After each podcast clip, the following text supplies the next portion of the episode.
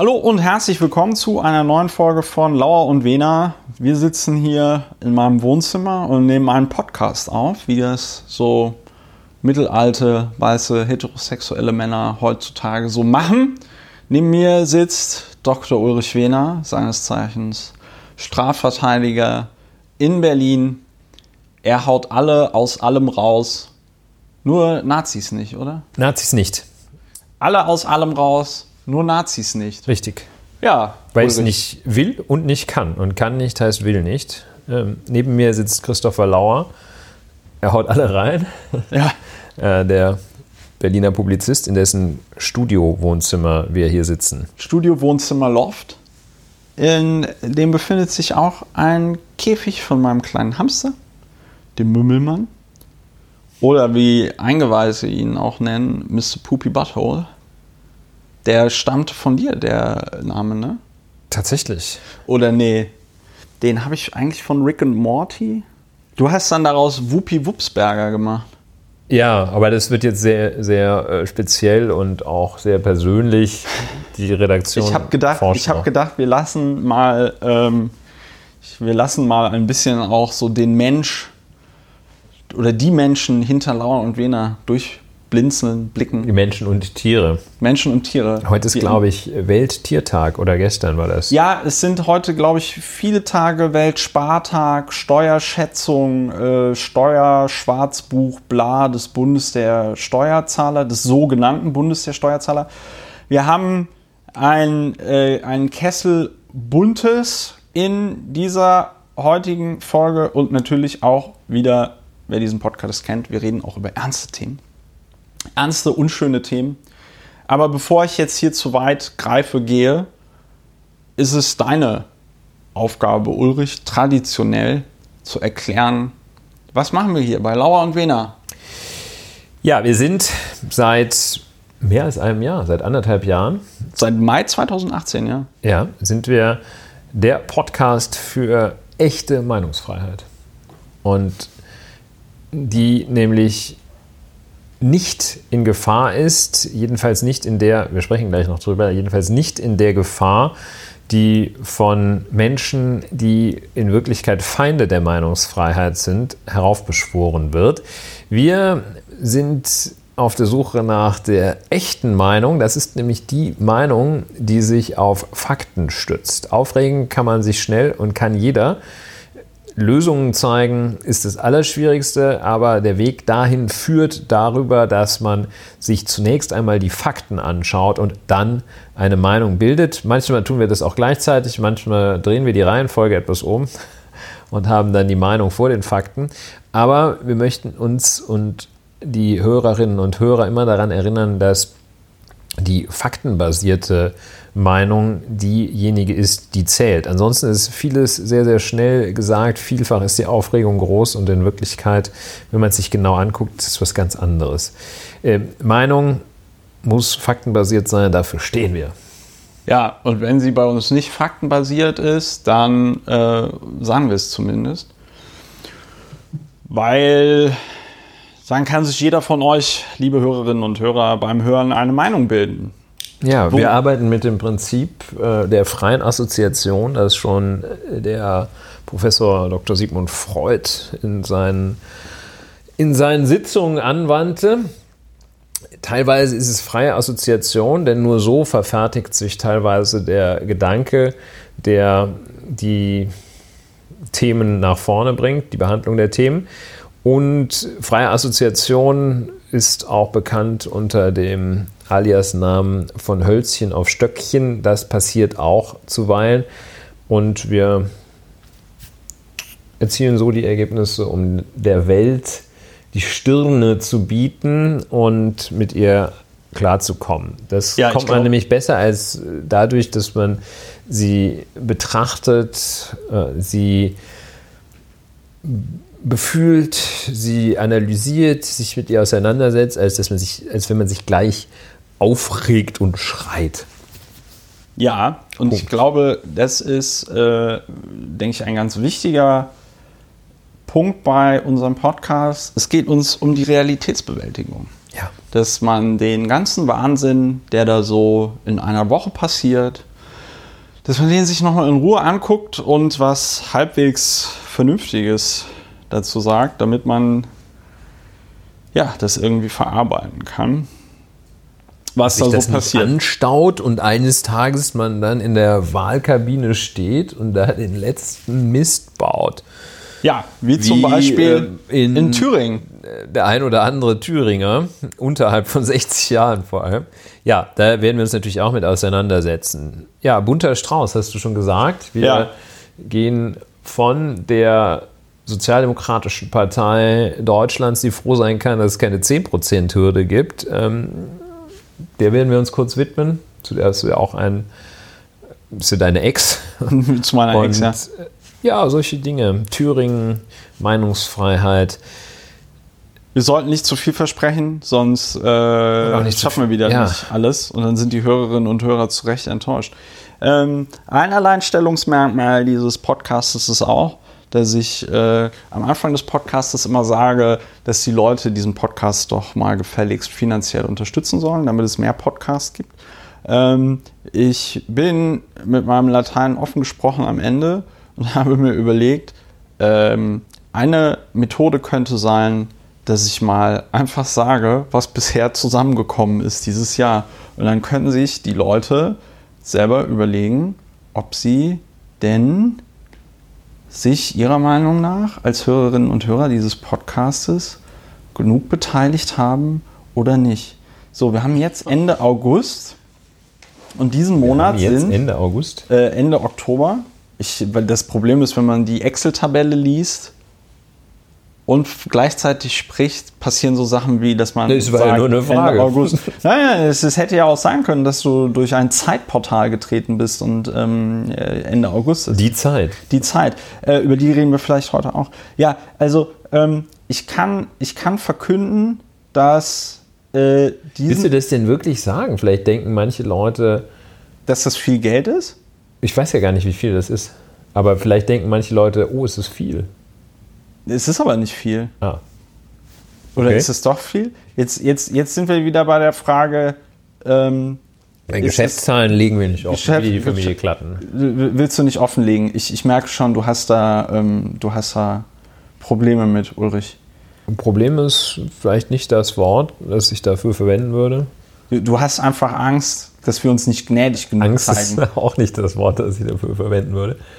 Ich Schade. meine, es gehört sich nicht, über Geld zu sprechen. Ja, okay, das kann ich verstehen. Dann kann ich an dieser Stelle einfach nur sagen, man kann diesen Podcast unterstützen. Und wie das geht, steht auf unserer Webseite. Ihr könnt euch jetzt die Zeit nehmen, zum Beispiel einen Dauerauftrag einzurichten oder was bei PayPal zu überweisen. Es ist das Schöne bei einem, einem Podcast, man kann ihn jederzeit Und wenn es richtig viel ist, spreche auch ich drüber. Wenn es richtig viel ist, sprechen wir nicht, wir sprechen gar nicht drüber. Ulrich hat jetzt das Machtwort gesprochen. Und da sieht man mal, wie das mit der Meinungsfreiheit in Deutschland. Das ist zum Beispiel schon ein, ein super Beispiel, weil wenn man, ähm, wenn man die, ähm, wenn man nicht versteht, was die Meinungsfreiheit ist, dann könnte man jetzt zum Beispiel der Meinung sein, die Meinungsfreiheit wäre jetzt hier gerade von Ulrich eingeschränkt worden. Ist hier aber gar nicht.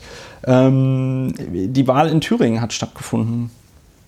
Willst du dazu erst was sagen oder soll ich dazu erst was sagen, Ulrich? Ich sag mal ein paar Dinge dazu und dann kannst du ein paar Dinge dazu sagen. Ja, sehr gerne.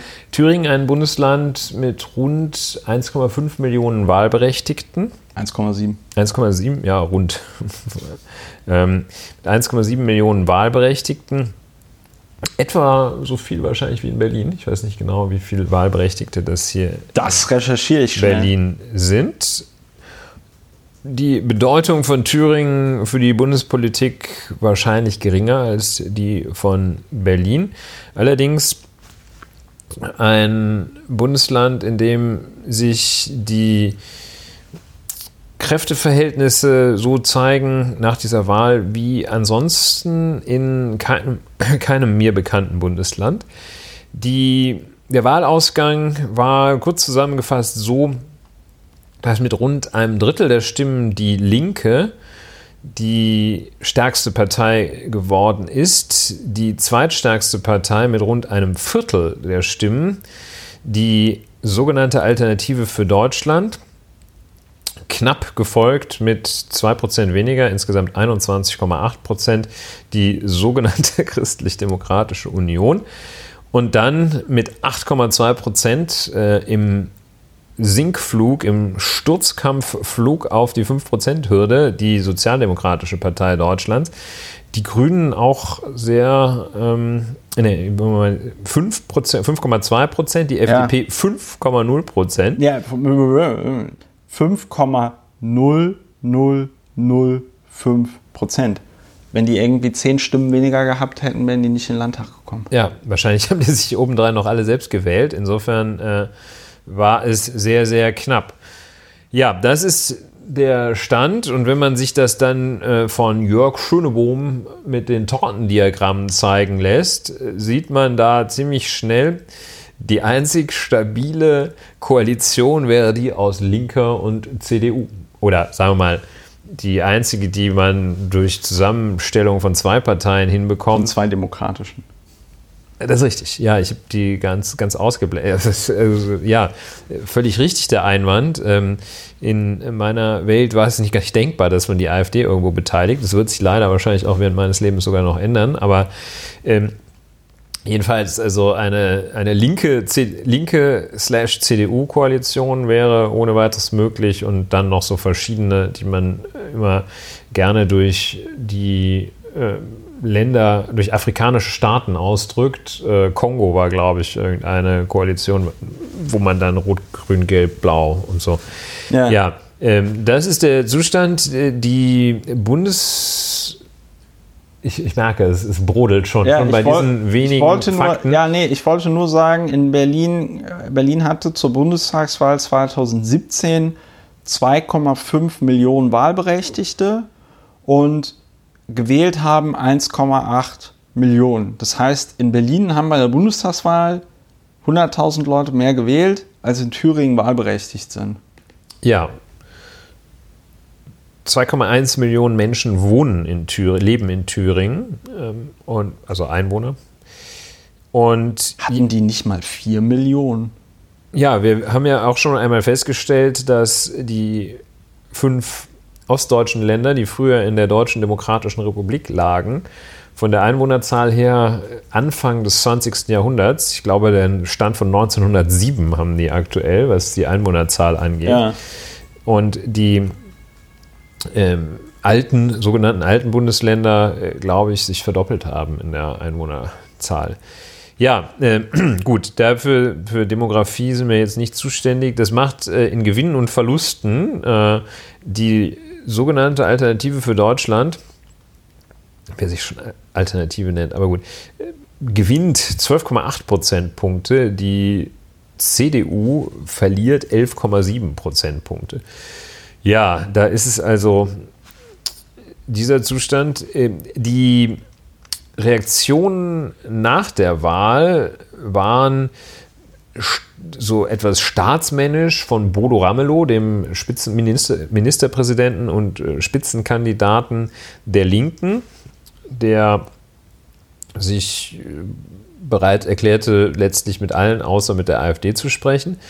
Und dann die krasse oder äh, ähm, vehemente Ablehnung äh, einer Koalition oder überhaupt auch nur von Gesprächen. Das ist ein Punkt, den ich sehr interessant finde, auf den ich gleich dann auch noch mal näher eingehen möchte. Durch insbesondere Paul Ziemiak, die die vehemente Ablehnung von Gesprächen der CDU mit der Linken und der AfD. Und so in diesem Duktus wird gesagt, wir lehnen es ab, mit der AfD und der Linken zu sprechen. Und dass, ja, ich will es noch nicht kommentieren. Äh, CDU-Spitzenkandidat Mike Moring hingegen sagt, zeigt sich so etwas äh, aufgeschlossen für alles. Die Wahl verlange neue Antworten und er sei dafür, dass es eine stabile Regierung gibt. Wir hatten vor 25 Podcasts auch schon mal darüber gesprochen, stabile Regierung, beziehungsweise dass man vielleicht auch Formen einmal in Erwägung ziehen kann, die es so noch nicht gab. Das heißt ja nicht, dass es immer nur zwei bis drei Konstellationen in der Bundesrepublik gibt. Ja. Vielleicht denkt man auch mal über andere Formen nach. Aber jedenfalls, äh, wir halten fest, Paul Ziemiak, der, äh, der Parteiphilosoph, ähm, sagt äh, AfD und Linke nicht. Und die anderen sagen, ja, wir reden mit allen außer der AfD.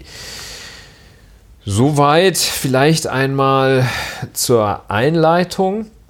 Ich glaube, die FDP hat auch gesagt, dass sie nicht mit der Linken koalieren die möchte. ne? Genau. Die FDP wieder einmal äh, als erweist sie sich, okay, ein bisschen früh, ein bisschen sehr in die ne? Bewertung reingerutscht, aber will ich ja gar nicht. Die FDP hat gesagt, dass die FDP hat gesagt, also jedenfalls FDP-Politiker und zwar nicht aus der allerletzten Reihe, so viele Reihen haben sie ja nicht, aber jedenfalls FDP-Politiker haben äh, gesagt, sie schließen das aus, mit der Linken zusammenzuarbeiten. Und Großartig. Ja, müssen wir gleich, müssen wir, es fällt schwer, aber äh, das halten wir einfach mal so fest. Und dazu muss man sagen, dass die Wahl in Thüringen jetzt tatsächlich die erste Wahl ist äh, in diesem Jahr, bei der es der FDP gelungen ist, über die 5%-Hürde zu kommen. Ja, Arsch über Latte, wie man so sagt. Ja. Und die, ja, was gibt es noch? Interessant, interessant, interessant.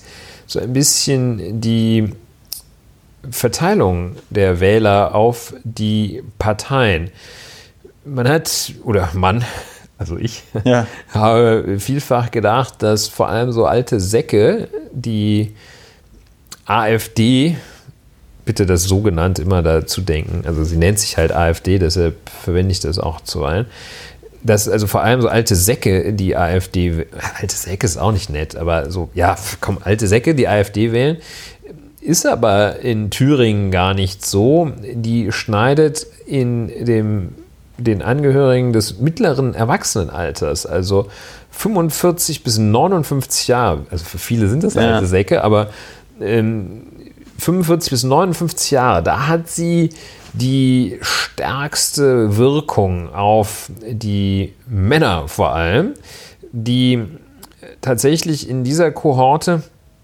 auch annähernd fast doppelt so häufig wie die gleichaltrigen Frauen die Alternative für Deutschland so genannt wählen.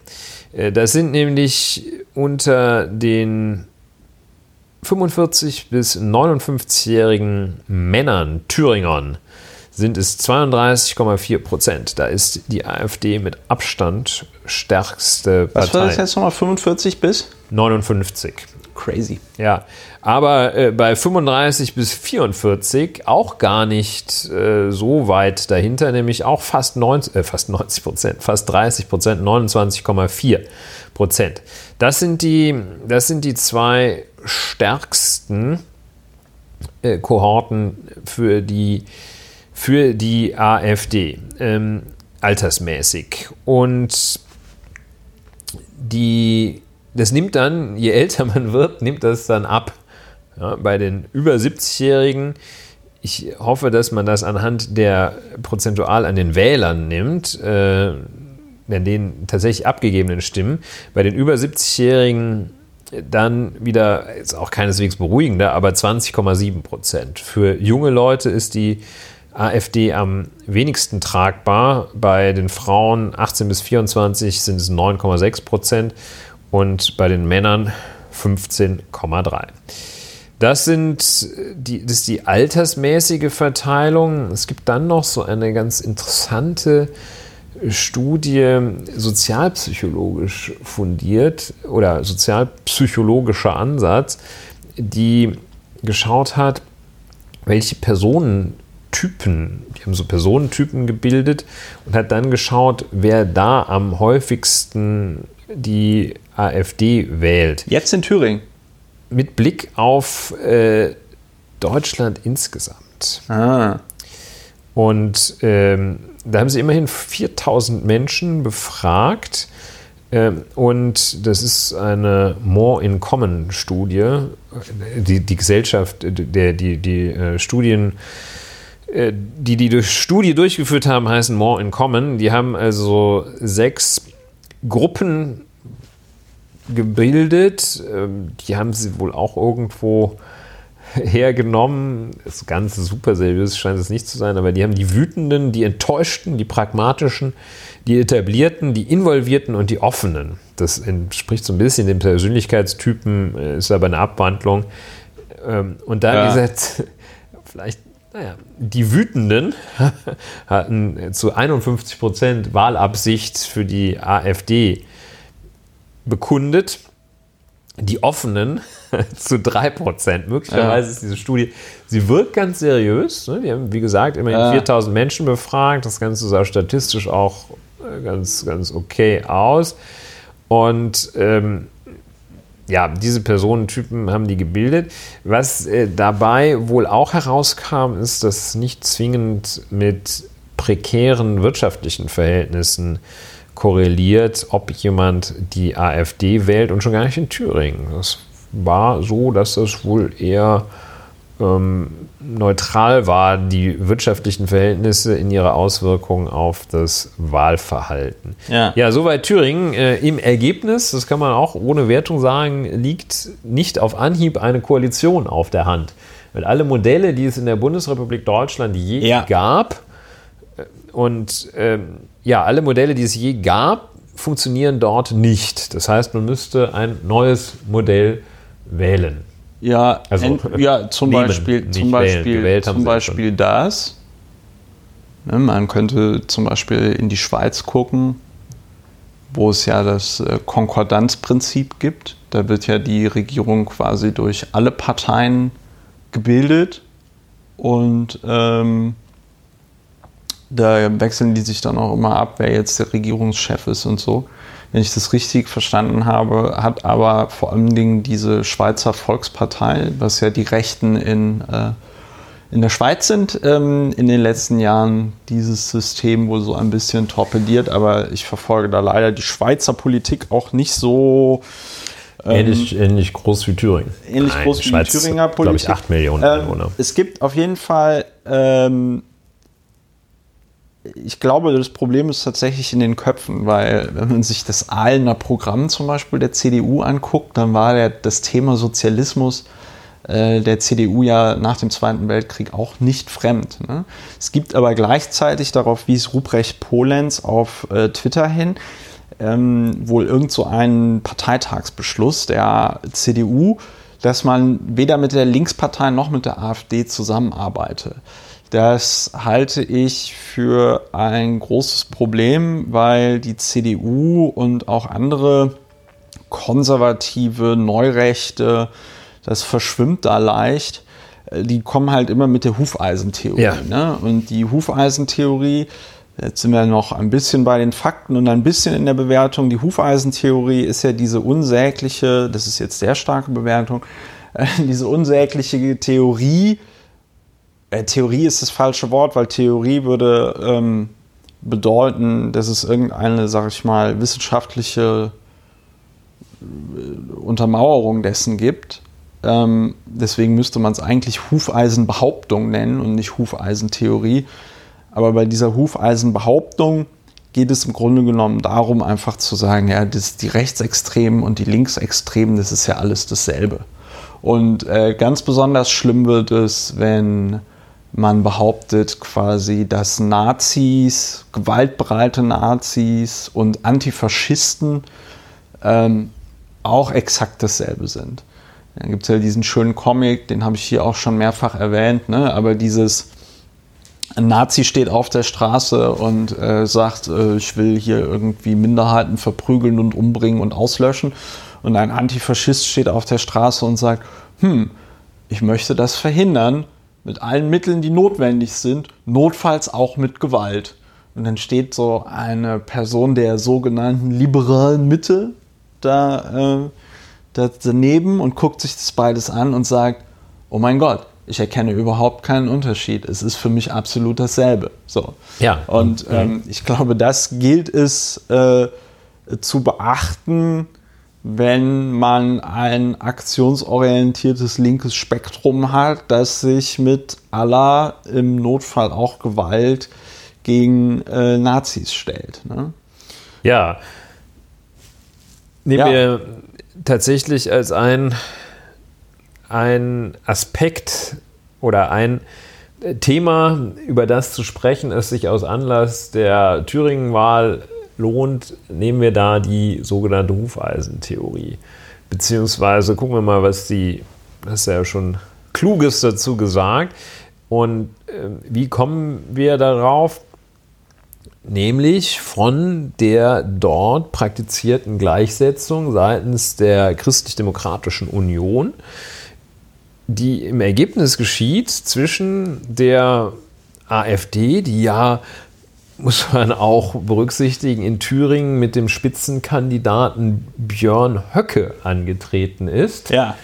und der Linken, die, um das in Erinnerung zu rufen, wie vorhin schon gesagt, mit dem dort seit vier Jahren, Fünf. fünf Jahren regierenden Ministerpräsidenten Bodo Ramelow angetreten ist. Und vor allem, ja, und dazu muss man noch sagen, bitte, wer sich soweit noch zurückerinnern kann, möge sich bitte zurückerinnern. Als Rot-Rot-Grün in Thüringen kam, und das war ja das erste Rot-Rot-Grün in Deutschland, Hui, hui, hui. Da ging es aber äh, gerade bei Springer, aber auch anderen eher konservativen Zeitungen, das war Sodom und Gomorra. Ja. Also die, die, die Berichterstattung war teilweise, und hier ist das Wort hysterisch, glaube ich, angebracht. Es wird ja heutzutage viel benutzt, viel falsch benutzt. Hier wäre es, glaube ich, richtig äh, zu verwenden. Die Medien haben sich teilweise richtig reingesteigert, wie schlimm das alles äh, werden würde, wenn der Bodo Ramelow äh, Ministerpräsident ist. Und man kann nach fünf Jahren Bodo Ramelow in Thüringen nur sagen, es ist nicht alles äh, vergesellschaftet worden. Äh, das ist jetzt nicht ein eigen, einziger volkseigener Betrieb und äh, Thüringen steht und existiert auch noch. Ja, So.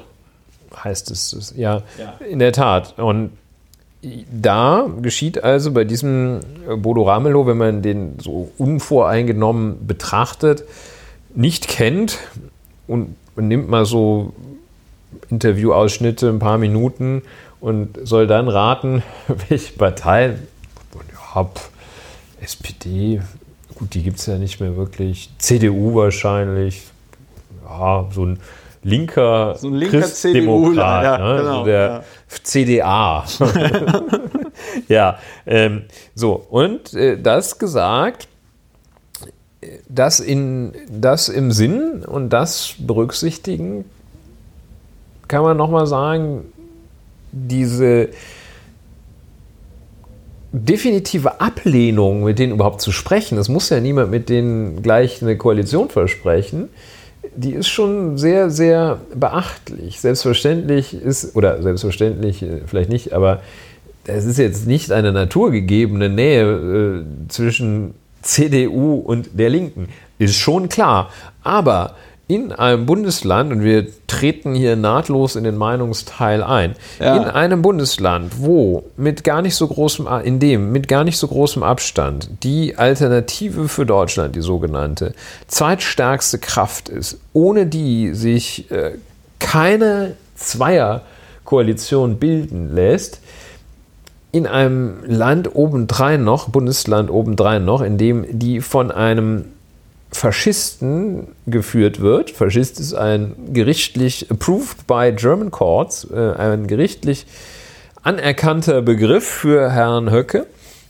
Also eine Partei, die von einem Faschisten geführt wird, dass dort dann die Reihen, nicht ein erst die Reihen der demokratischen Parteien nicht erst einmal engmaschig geschlossen werden, bevor man dann Ja. sich da selber irgendwie sagt, mit euch wollen wir aber nicht in die Kiste steigen. Ja. Das finde ich sehr, sehr beachtlich. Und das gilt für die Christlich-Demokratische Union jenseits von Thüringen und äh, eben auch für die freien, sogenannten freien Demokraten, die schon wieder äh, ihre Überflüssigkeit unter Beweis stellen. Ganz extrem unter Beweis stellen. Sie ja. sagen, Nö. machen nicht mit. Und äh, ich weiß nicht, ob da jetzt auch schon wieder welche sagen, lieber gar nicht als schlecht regieren oder so etwas. Das wird zum Mantra. Jedenfalls äh, ist da schon in der, in, in der Phalanx gegen die faschistische Partei. Es bröckelt natürlich. Ja, aber da muss ich ganz so. ehrlich sagen, da muss ich ganz ehrlich sagen, das ja, ist ein, äh, genau, ihr kriegt ganz das hier von mir ehrlich und ungeschminkt. Ne? Ausnahmsweise. Ne? So, so, richtig, krasse so, richtig, so richtig die krasse Wahrheit jetzt.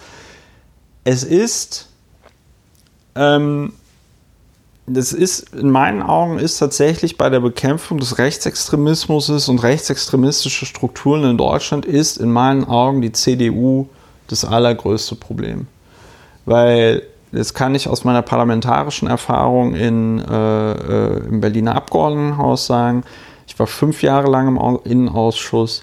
Jedes Mal, wenn es um Rechtsextremismus geht, also wirklich ohne Spaß, jedes Mal, wenn es um Rechtsextremismus geht, kam irgendeiner von der CDU, ob es im Innenausschuss war oder in der Plenarsitzung, und wies darauf hin, ja, aber die Linken, die sind ja auch ganz schlimm und wies darauf hin, im Zweifelsfall wurde die RAF bemüht, im Zweifelsfall wurden so absurde Sachen äh, behauptet, so nach dem Motto, naja, irgendwelche brennenden Autos, wo Täter unbekannt ist und behauptet wird, es wären jetzt irgendwelche Linke gewesen, sei dann mindestens genauso schlimm, wie wenn der NSU äh, zehn Jahre lang mordend durchs äh, äh, Land äh, zieht.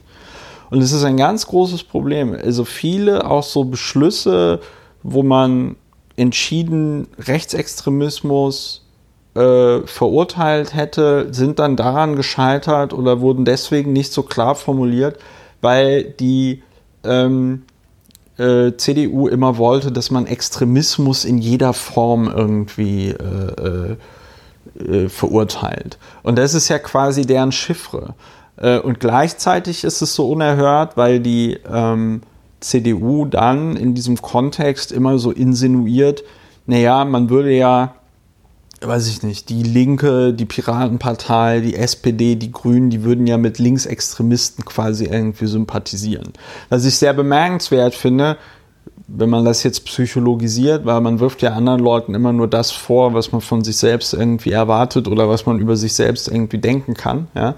Ähm, von daher lassen solche Vorwürfe tief blicken. Und ich habe tatsächlich die CDU, und damit habe ich leider viel zu spät angefangen, als mir schon alles egal war, in diesem Zusammenhang wirklich nur zum Schweigen gekriegt, als ich angefangen habe zu sagen, bevor sich hier irgendeiner von irgendwas distanziert, soll sich die CDU mal hier schön vom NSU distanzieren.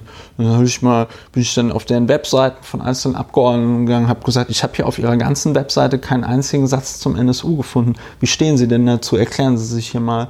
Und damit dann quasi mit einer solchen paradoxen Intervention zu zeigen, wie absurd das ist. Ansonsten kann ich dir nur zustimmen. Also in äh, einer Zeit, in der Leute wie Björn Höcke ähm, ja, äh, mit ihrer Partei großen Zuspruch erlangen.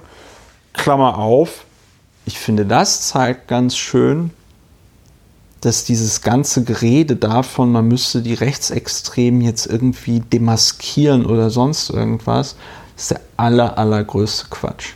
Also, ne, diese ganzen Höcke-Interviews, wo, wo es nur darum geht, irgendwie zu zeigen, was für ein schlimmer Nazi der ist, ja, und dann ähm, wozu führt durch die ganze Aufmerksamkeit wählen in Thüringen direkt mal 10% mehr AfD. Ja. Ich habe auch noch mal auf Google Trends geguckt. Google Trends zeigt einem ja an, wie oft jemand gegoogelt wird. Ja. Und Björn Höcke wurde in seiner ganzen politischen Karriere möchte ich das nicht nennen, aber in der ganzen Zeit, wo er über die AfD quasi in der Öffentlichkeit stand, wurde er nie so häufig gegoogelt, wie als er dieses berühmte Interview gegeben hat äh, bei, ich weiß nicht, war das Frontal 21 oder Berlin direkt, wo er das Interview abgebrochen hat und dann gesagt hat, vielleicht werde ich ja nochmal eine interessante äh, politische Persönlichkeit in diesem Land. Nie wurde Björn Höcke so viel gegoogelt wie an diesem Tag, als dieses Video rausgebracht wurde. So, und da kann man zeigen, da kann man sehen, diese ganze absurde Medientaktik äh, führt einfach dazu, dass diese Partei, diese sogenannte Partei, mehr Aufmerksamkeit ja, deshalb, bekommt. Und von dem Hintergrund, ich halte es für Klammer zu, vollkommen unverantwortlich, wenn sich Parteien wie die CDU und FDP da so komplett aus dem demokratischen Diskurs verabschieden, weil die Alternative dazu wäre ja tatsächlich, dass sie dann mit der AfD koalieren. Und da ja. gibt es ja auch Stimmen in ja. der Thüringer CDU, äh, der stellvertretende Fraktionsvorsitzende zum Beispiel, der sagt, ja, man müsse sich mal so ein Bündnis mit, äh, mit der CDU, äh, mit der AfD überlegen. Es gibt ja auch ein paar Vernünftige da. Das genau, das ist, ja, ja, das ist dann immer so und die Taktik und die Vorstellung, so nach dem Motto, ja, ja, die müssen mal ihre Rechtsradikalen loswerden und dann können wir ganz toll mit denen koalieren. Das ist, ähm, das ist äh, super gefährlich. Und ich finde, und das muss man sich auch wirklich ganz, das muss man sich als Demokrat als Demokrat und Demokratin muss man sich sowas merken, weil hier sieht man mal, mit was für zweierlei Maß die Konservativen und die Pseudoliberalen messen, weil als es darum ging, nach der Bundestagswahl eine Koalition zu bilden und die SPD vorher gesagt hat, nein, wir wurden abgewählt, wir möchten nicht mehr koalieren, jetzt müssen andere regieren, ja, und unser Spezialexperte äh, Christian Lindner dann eingefallen ist, dass er gar nicht regieren möchte und gar nicht regieren kann. Da hieß es dann ja, die SPD, die trage doch jetzt staatspolitische ja, Verantwortung, Verantwortung, und die Stabilität und la la la la la la la la. Und der Witz ist ja der, der Witz ist ja der, und das, jetzt sind wir hier bei freier Assoziation. Ja. Wenn der stellvertretende Fraktionsvorsitzende im Thüringer Landtag sagt, man müsse mit der AfD koalieren, dann bedeutet das in der jetzigen Konstellation, dass der nächste, würde das bedeuten, dass in der jetzigen Konstellation in diesem Landtag der nächste Ministerpräsident Thüringens Björn Höcke wäre. Das wäre die Realität. Man mag es sich gar nicht weiter vorstellen, deshalb muss ich hier ganz schnell einschreiten, nicht, ja. dass dieser Gedanke noch irgendwo in einem Hirnraum greift. Die Hufeisen-Metapher, Behauptung. Behauptung, denn eine Theorie, wie du völlig richtig gesagt hast, ist es nicht. Ähm, die äh, zeigt hier ihre ganz große Gefährlichkeit und äh, eben in jedem, jeder Art und Weise der Gleichsetzung. Es gibt Personengruppen, die sich in einzelnen Eigenschaften ähneln, aber äh, allein dieser Ansatz, äh, da zwei Gruppen gleichzusetzen, als hätten die Gruppen, Linksextreme, Antifa, als hätten die innerhalb ihrer Gruppe, seien die homogen mit gleichen Eigenschaften ausgestattet, ja. versehen. Und dann auch noch mit einer anderen Gruppe, nämlich den Rechtsextremen, identisch, die wiederum ihrerseits inhaltlich alle gleich sind. Das ist eine, eine so grundfalsche äh, und aber in ihrer Konsequenz so gefährlich verantwortungslose Gleichsetzung. Ja. Denn die Gleichsetzung, wenn man sie weiter sieht, führt dazu, dass nachdem also die linke zuvor PDS, abgelehnt wurde mit einer Vehemenz, als würde jeglicher Einfluss dieser Partei dazu führen, dass das Land und die Wirtschaft äh, sofort untergehen. Also die wurden zunächst ausgegrenzt und sind jetzt äh, salonfähig geworden, jedenfalls äh, für, für manche linke Salons. Es gibt also nicht mehr diese rote Socken Ausgrenzung und Diskriminierung. Man sagt, okay, ja, also zwar nicht mit uns, CDU, aber wenn die hier mit den anderen, die akzeptieren wir schon. So. Ähm, und das wäre ja dann eine Entwicklung, die man dann auch, wenn die schon gleich sind, auch des Weiteren der Alternative für Deutschland, der sogenannten, zutrauen würde. Irgendwann sagt man, okay, komm, dann nehmen wir die auch mit an Bord. Und das kommt davon, wenn man es gleichsetzt. Und äh, ich weiß auch gar nicht, welche außer diesen bösen Zielen äh, und Pseudo-Erkenntnissen, dass man da schon irgendwie mit beiden, äh, dass beide gleich sind, ich weiß auch gar nicht, welche, welche, welchen Erkenntniswert das ansonsten haben sollte. Es hat ja nur falschen Erkenntniswert, wenn man es gleichsetzt. Äh, denn jede Gruppe bedarf ja oder jede Gruppe, die die gleichen Eigenschaften aufweist, bedarf ja auch einer spezifischen Antwort. Also wenn ich, ähm, wenn ich äh, als Linksextremer auf irgendwelchen Veranstaltungen versuche, Polizisten riesengroße Felsblöcke auf den Kopf zu werfen, bedarf es einer bestimmten Antwort äh, des Staates. Ähm, und einer anderen Antwort bedarf es, einer, einer spezifischen und anderen Antwort, wenn ich irgendwo Asylantenheime anzünde. Das sind doch zwei, das ist doch was anderes. Ja, Ulrich, jeder der Mensch, der halbwegs denken Ja, kann, komisch, ne? Ähm, jetzt kommt bestimmt wieder irgendjemand, der sagt, das ist Ableismus, aber es ist mir egal. Barack Obama hat ein sehr Ableismus. Ableism. Der, ähm, es gibt Barack Obama hat ein, ein, wurde jetzt vor kurzem interviewt. Der Armin Wolf hat das heute getwittert. Ich habe es auch geretweetet.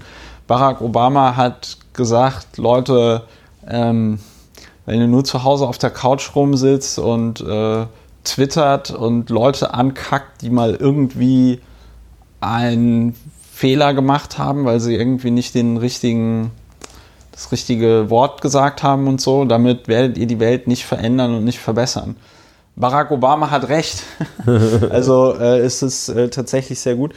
Ähm, aber wie kam ich jetzt darauf? Ja, jed jeder Mensch, der jetzt nicht irgendwie komplett geistig umnachtet ist, dem ist das klar.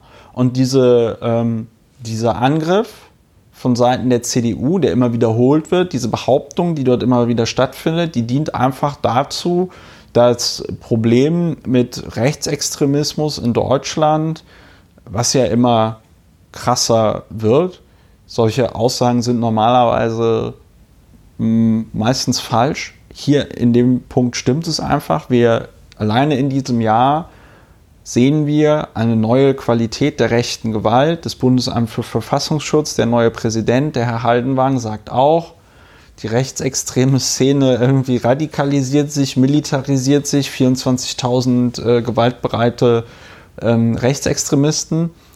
Würde das stimmen, was die CDU sagt, müsste es irgendwie 24.000 gewaltbereite Linksextremisten geben oder so, wobei ganz ehrlich, ein Linksextremist, der Faschos verkloppen will, ist mir persönlich lieber als ein Rechtsextremist, der ja, Ja, Flüchtlingsunterkünfte daran sieht äh, schon äh, daran, an, anzünden möchte. womit Quod erat demonstrandum Ja. der Beweis erbracht ist, dass es was anderes ist. es ist was anderes. Es ist was anderes. Und ich meine, du könntest ja, Die du verheerende könntest, Wirkung ist einfach, dass es den Blick von vornherein völlig verstellt, wenn man sagt, ja, das sind hier diese, das ist das Gleiche. Es ist, als würde man sagen, ein, ein, ein Menschenhändler ist das Gleiche wie ein Tankstellenräuber. Und Nee, das ist ja auch, oder um es mal anders, das wäre so, als würdest du sagen, ein Lastenfahrrad und ein Mercedes Sprinter ist das gleiche, weil mit beiden werden ja Waren transportiert. Ne? So. Und ähm, wie gesagt, das ist ein Angriff, der davon ablenken soll, dass Deutschland ein Problem mit Rechtsextremismus hat. Es ist ein Angriff, der auf eine sehr perfide Art und Weise linken progressiven Parteien unterstellen soll, sie würden sich mit irgendwelchen ja, links, politisch links motivierten Straftaten irgendwie gemein machen und, und solidarisieren und so. Äh, wo ich dann auch irgendwann im Abgeordnetenhaus so meinte, hören Sie auf, hören Sie einfach auf, das zu behaupten. Es ist falsch, es ist gelogen. Wer, wer hier, wer hier in diesem Raum hat jemals so, es, es, es, es dient einfach dazu, dass man sich hier irgendwie rechtfertigen und erklären soll. Das ist von der, das ist auch psychologisch ist das erstmal total interessant, weil äh, du kriegst einen Vorwurf und was ist der natürliche äh, Impuls, wenn du einen Vorwurf bekommst, du möchtest dich erstmal irgendwie erklären oder rechtfertigen, ja. Also und das ist aber ein Vorwurf der Güte, schlagen sie noch immer ihre Frau. So, ne? Also du kannst, du kannst darauf nicht in irgendeiner Art und Weise antworten, so dass ich dann irgendwann dazu übergegangen bin, zu sagen, also manchmal macht man sich ja schon durch die Beantwortung der Frage mit der Fragestellung irgendwie gemein oder so und deswegen sage ich dazu einfach nichts, weil es halt auch einfach kompletter Quatsch ist. Und ja, ja, aber, äh, nee, nicht aber, Augen auf, Vorsicht vor der Hufeisentheorie, Augen auf bei Hauptung. jeder Form der Gleichsetzung von Dingen, Phänomenen, Menschen und Personengruppen. Augen auf bei jeder Form von Gleichsetzung, die nicht existiert, die falsch ist.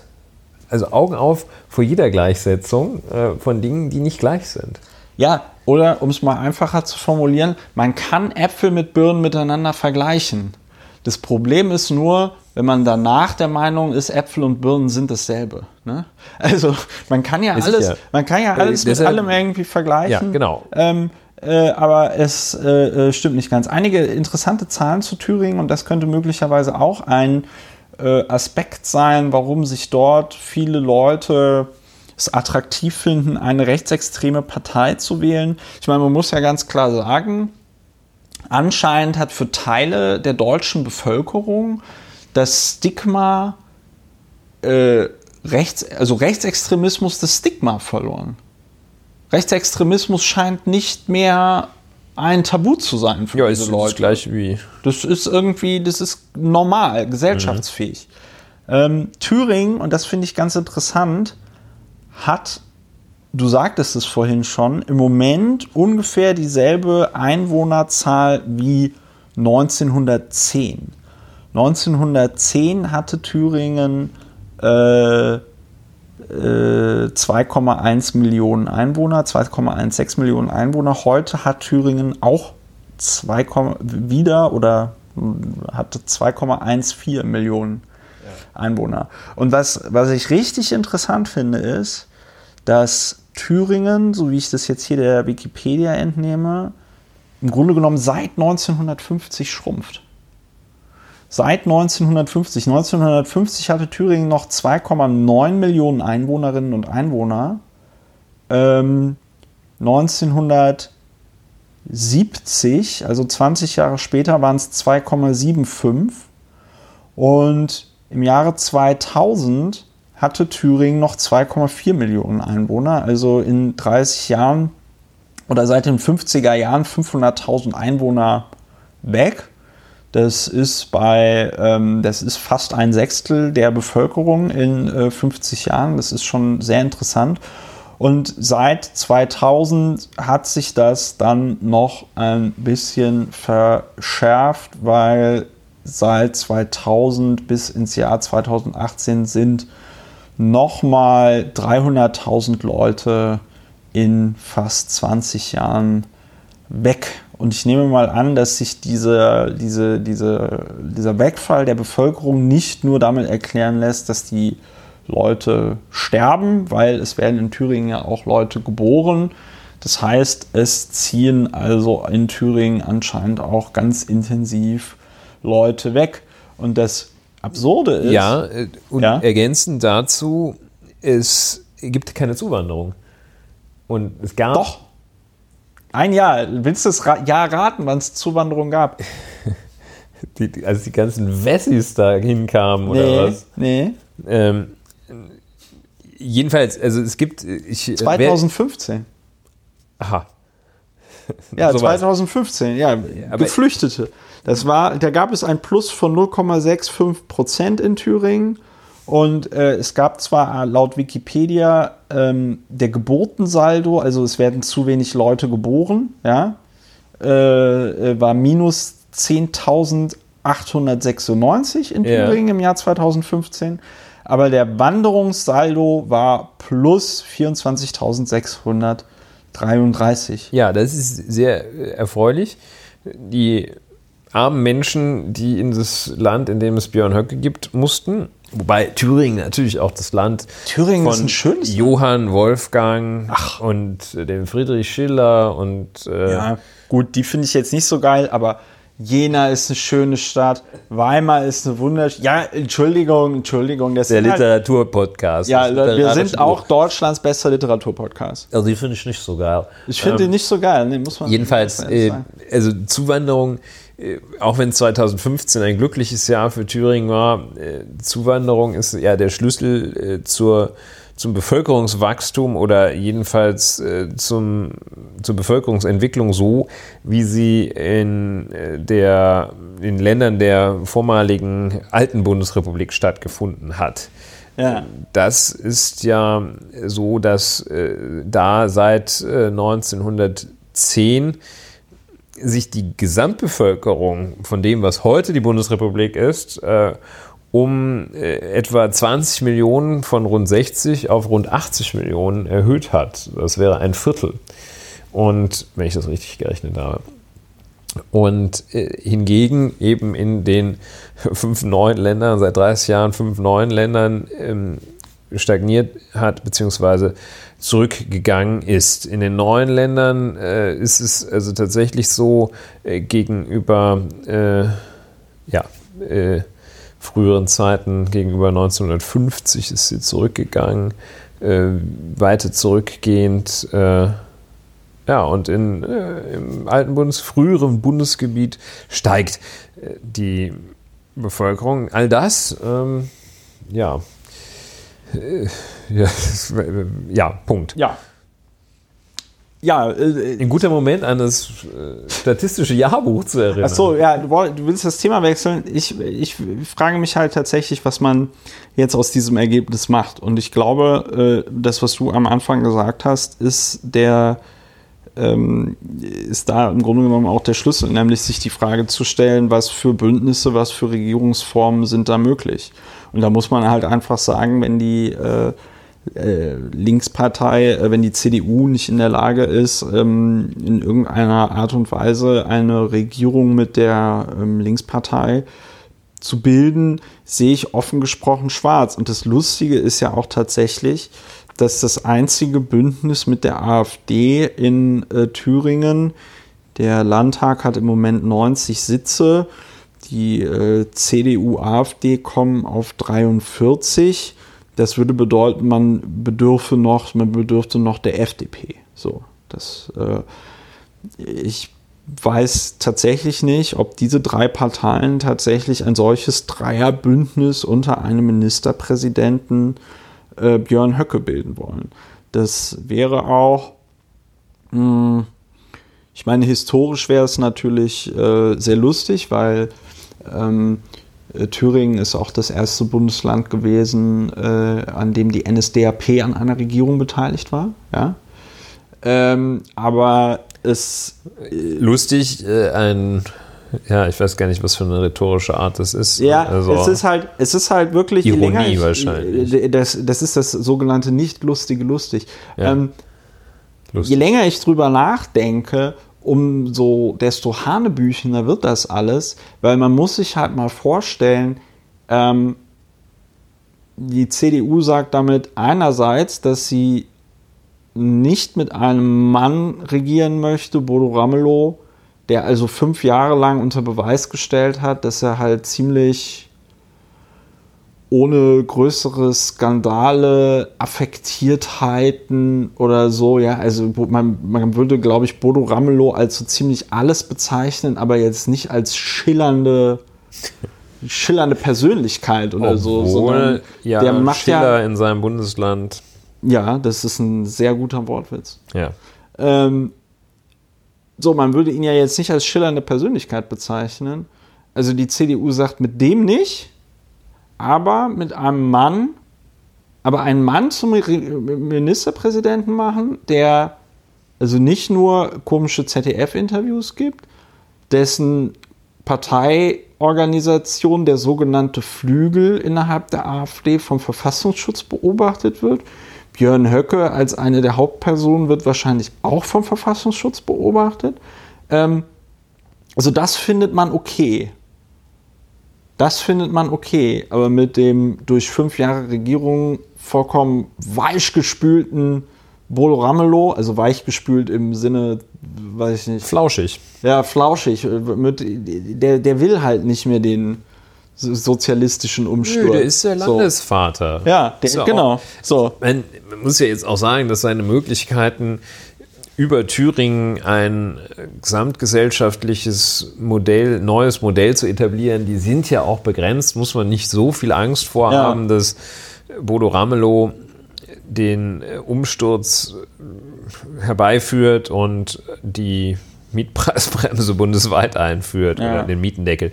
Nein, äh, ja, ansonsten würde ja funktionieren, äh, Linke, SPD, Grüne, FDP zugegebenermaßen ein, eine Truppe, die ein, ein bunter Haufen, aber why not?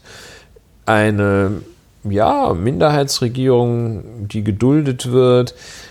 Aber da gleich zu sagen, wir machen nicht mit, wir sprechen auch mit, mit den beiden, äh, mit den beiden nach unserer Auffassung gleichermaßen extremistischen Parteien, sprechen wir nicht. Und die FDP, die sind ganz raus. Man muss davor warnen, FDP zu wählen, weil es eine verlorene Stimme. Es ist wie, ja. wie nicht wählen. Zu, es ist noch schlimmer als nicht wählen zu gehen, weil ist, da ja. verstärkt man natürlich einen Patt, wenn da welche sind, die sagen, wir machen nicht mit, ja. wir, wir, wollen zwar da rein in den Laden, haben auch noch ge, ja, gefiebert, ob sie da reinkommen. Und ja, was noch ist, die Grünen, da wird immer, vielleicht erwähnen wir die auch. Ja. Äh, die, es wird von einer Enttäuschung allseits gesprochen, ähm, das Wahlergebnis.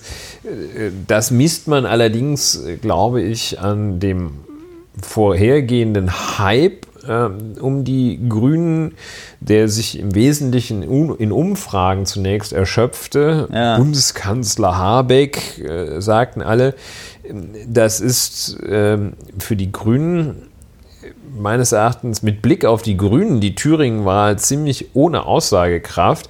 Die haben 0,5 Prozentpunkte verloren. Also gut.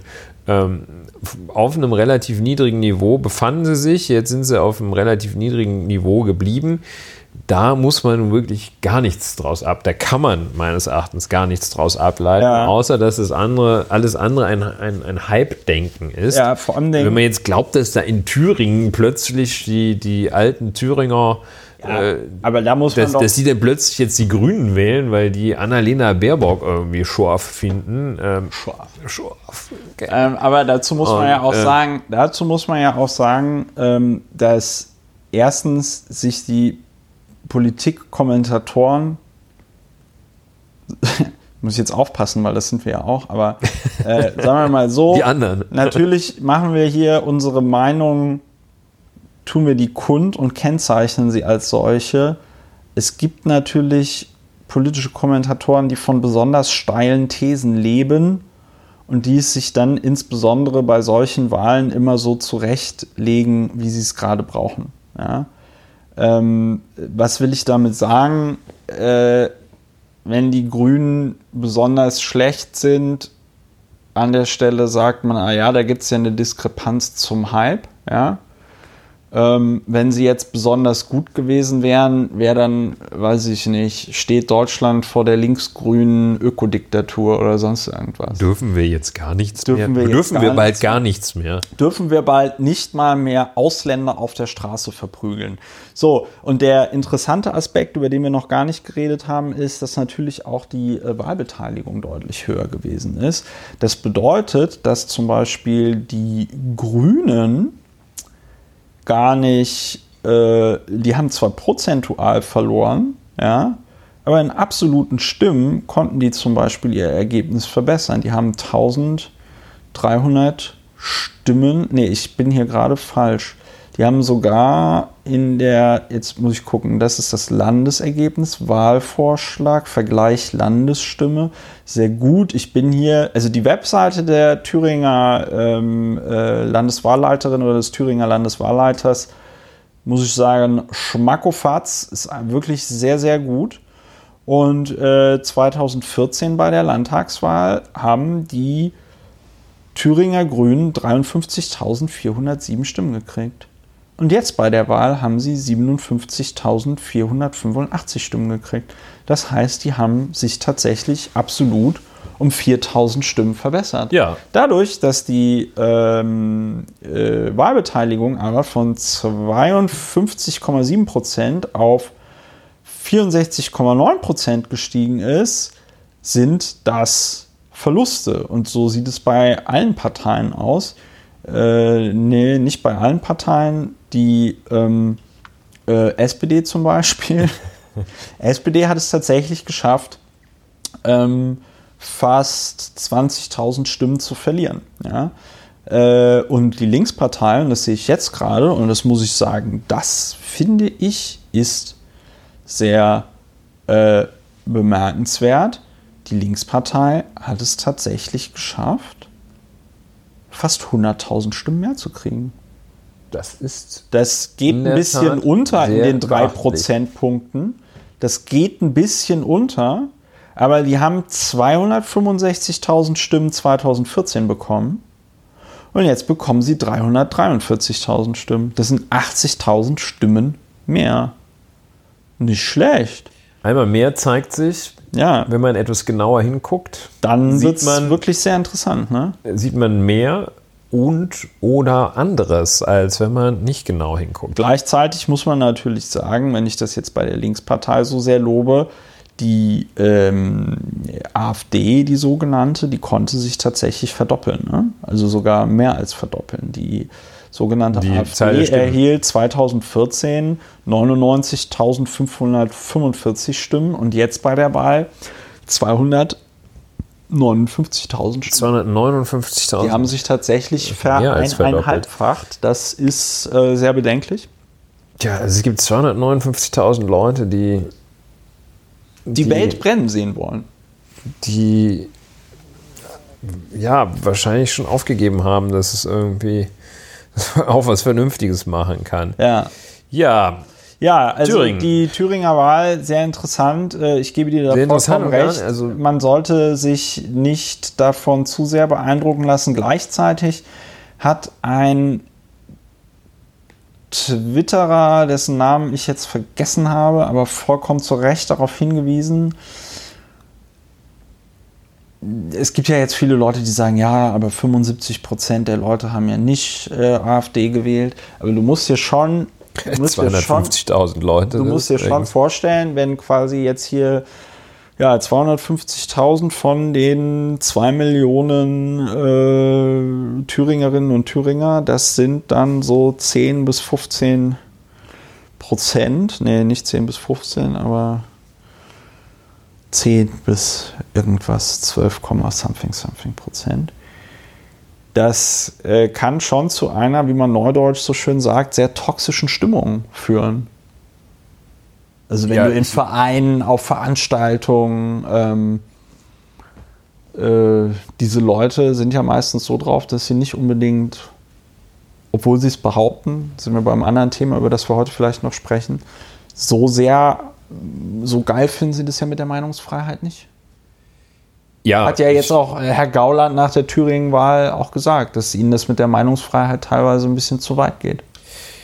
Man muss jedenfalls auch mal, ich habe jetzt gerade, wo du äh, Gauland sagst, habe ich diese Bilder vor Augen von der Thüringen-Wahl, bei denen tatsächlich ausschließlich alte, ähm, ältere Männer da stehen. Ähm, ein bisschen haben es die Frauen in der Hand. Ich verstehe nicht, warum die immer noch zu erheblichen Teilen AfD wählen. Ähm, und ja, das Argument äh, oder die, die, die Selbstberuhigung, dass ja immerhin 75 Prozent nicht AfD gewählt haben, ja. das das ist ja Quatsch. Ja, das ist mal sehr differenziert auszudrücken. Das ist äh, ein, ich weiß gar nicht, wie man auf so ein schmales intellektuelles Brett. Äh ja, das twittert man dann so nach so einer Wahl zu, so zur. Beruhigung, twittern das alle. Es gibt ja auch Politikerinnen und Politiker, die das dann sagen. Ja. Also es, ja. es, dazu muss man immer sagen, dazu muss man immer sagen, Adolf Hitler haben 33,1 Prozent gereicht. Ja, ist, äh, also äh, den, ähm, den, dessen Name mir gerade nicht einfällt. Äh, Mussolini? Mussolini. Also, konnte eigentlich nur Mussolini sein. Äh, dieser, ja, nee, also die Faschisten Der Nachfolger von Hugo Chavez äh, in Venezuela. Weiß ich nicht, Pablo Escobar, Entschuldigung. Äh, heißt, äh, oh Gott. Äh, Maduro? Ja, Maduro. Die haben gar kein, hat gar keiner gewählt. Ja. Also ähm, Oder Boris Johnson. nicht die Mehrheit. Boris Johnson hat auch keiner gewählt. Also äh, so eine rein quantitative Betrachtung äh, ist doch super. In Thüringen haben 25, 75 Prozent nicht die AfD gewählt. Eine rein quantitative Betrachtung bringt es nicht. Ein letzter Gedanke zu Thüringen noch. Ja. Was mir bei der, be, was mir bei der Betrachtung der ähm, äh, äh, Direktwahlkreise aufgefallen ist, ist, dass es vor Ort anscheinend eine Unfähigkeit zwischen den linken Parteien, und da zähle ich die SPD jetzt mal dazu, äh, zwischen den linken Parteien gibt, äh, Verabredungen zu treffen, die dazu führen, dass die AfD kein Direktmandat erhält, um es mal abstrakt zu formulieren. Ähm, was meine ich damit? Dass es äh, Wahlkreise gibt, die von der AfD geholt worden sind. Ich finde jetzt leider nicht die richtige ähm, Grafik hier bei den Stimmen, aber es gibt eine sehr, äh, eine sehr instruktive Grafik, wo sie dann äh, zeigen, wer also ein Mandat erlangt hat. Hier Direktkandidaten, jetzt habe ich es doch noch gefunden. Und dann kannst du halt gucken, von welcher Partei. Und die AfD hat halt durch die Bank weg, das beste Ergebnis ist 32 Prozent äh, in dem Wahlkreis Gera 2. Ja? Und ansonsten sind die teilweise mit in Gotha 1 mit 24,5 Prozent ins ähm, äh, das Direktmandat errungen. Ne? Das kommt dann davon, wenn 75 Prozent der Leute keine AfD wählen, wird der AfD-Kandidat trotzdem äh, ähm, äh, äh, kommt er rein. Und es ist deswegen so ärgerlich, weil die äh, jetzt bin ich hier in dem Wahlkreis äh, Gotha 1. Die AfD ist mit 5.973 Stimmen hat sie das Direktmandat errungen dem nächstbesten, dem Hans-Georg Kreuzburg äh, von der CDU, haben genau 100 Stimmen gefehlt oder 120 Stimmen gefehlt, dann hätte er das Direktmandat gewonnen. Die Linke und die SPD vereinigen gemeinsam auf sich 10.000 Stimmen. In dem Wahlkreis haben halt 15.000 Leute nicht die AfD gewählt. Wenn sich diese Leute äh, einfach vor der Wahl darauf verabredet hätten, okay, ist jetzt zwar jetzt nicht so super demokratisch, aber um die gröbste Scheiße mit der AfD zu verhindern, wählen wir einfach die Partei, die ähm, äh, hier letztes Mal den Wahlkreis geholt hat. Dann wäre das abgewandt gewesen. Dann wäre das Direktmandat wieder an die Linke gegangen.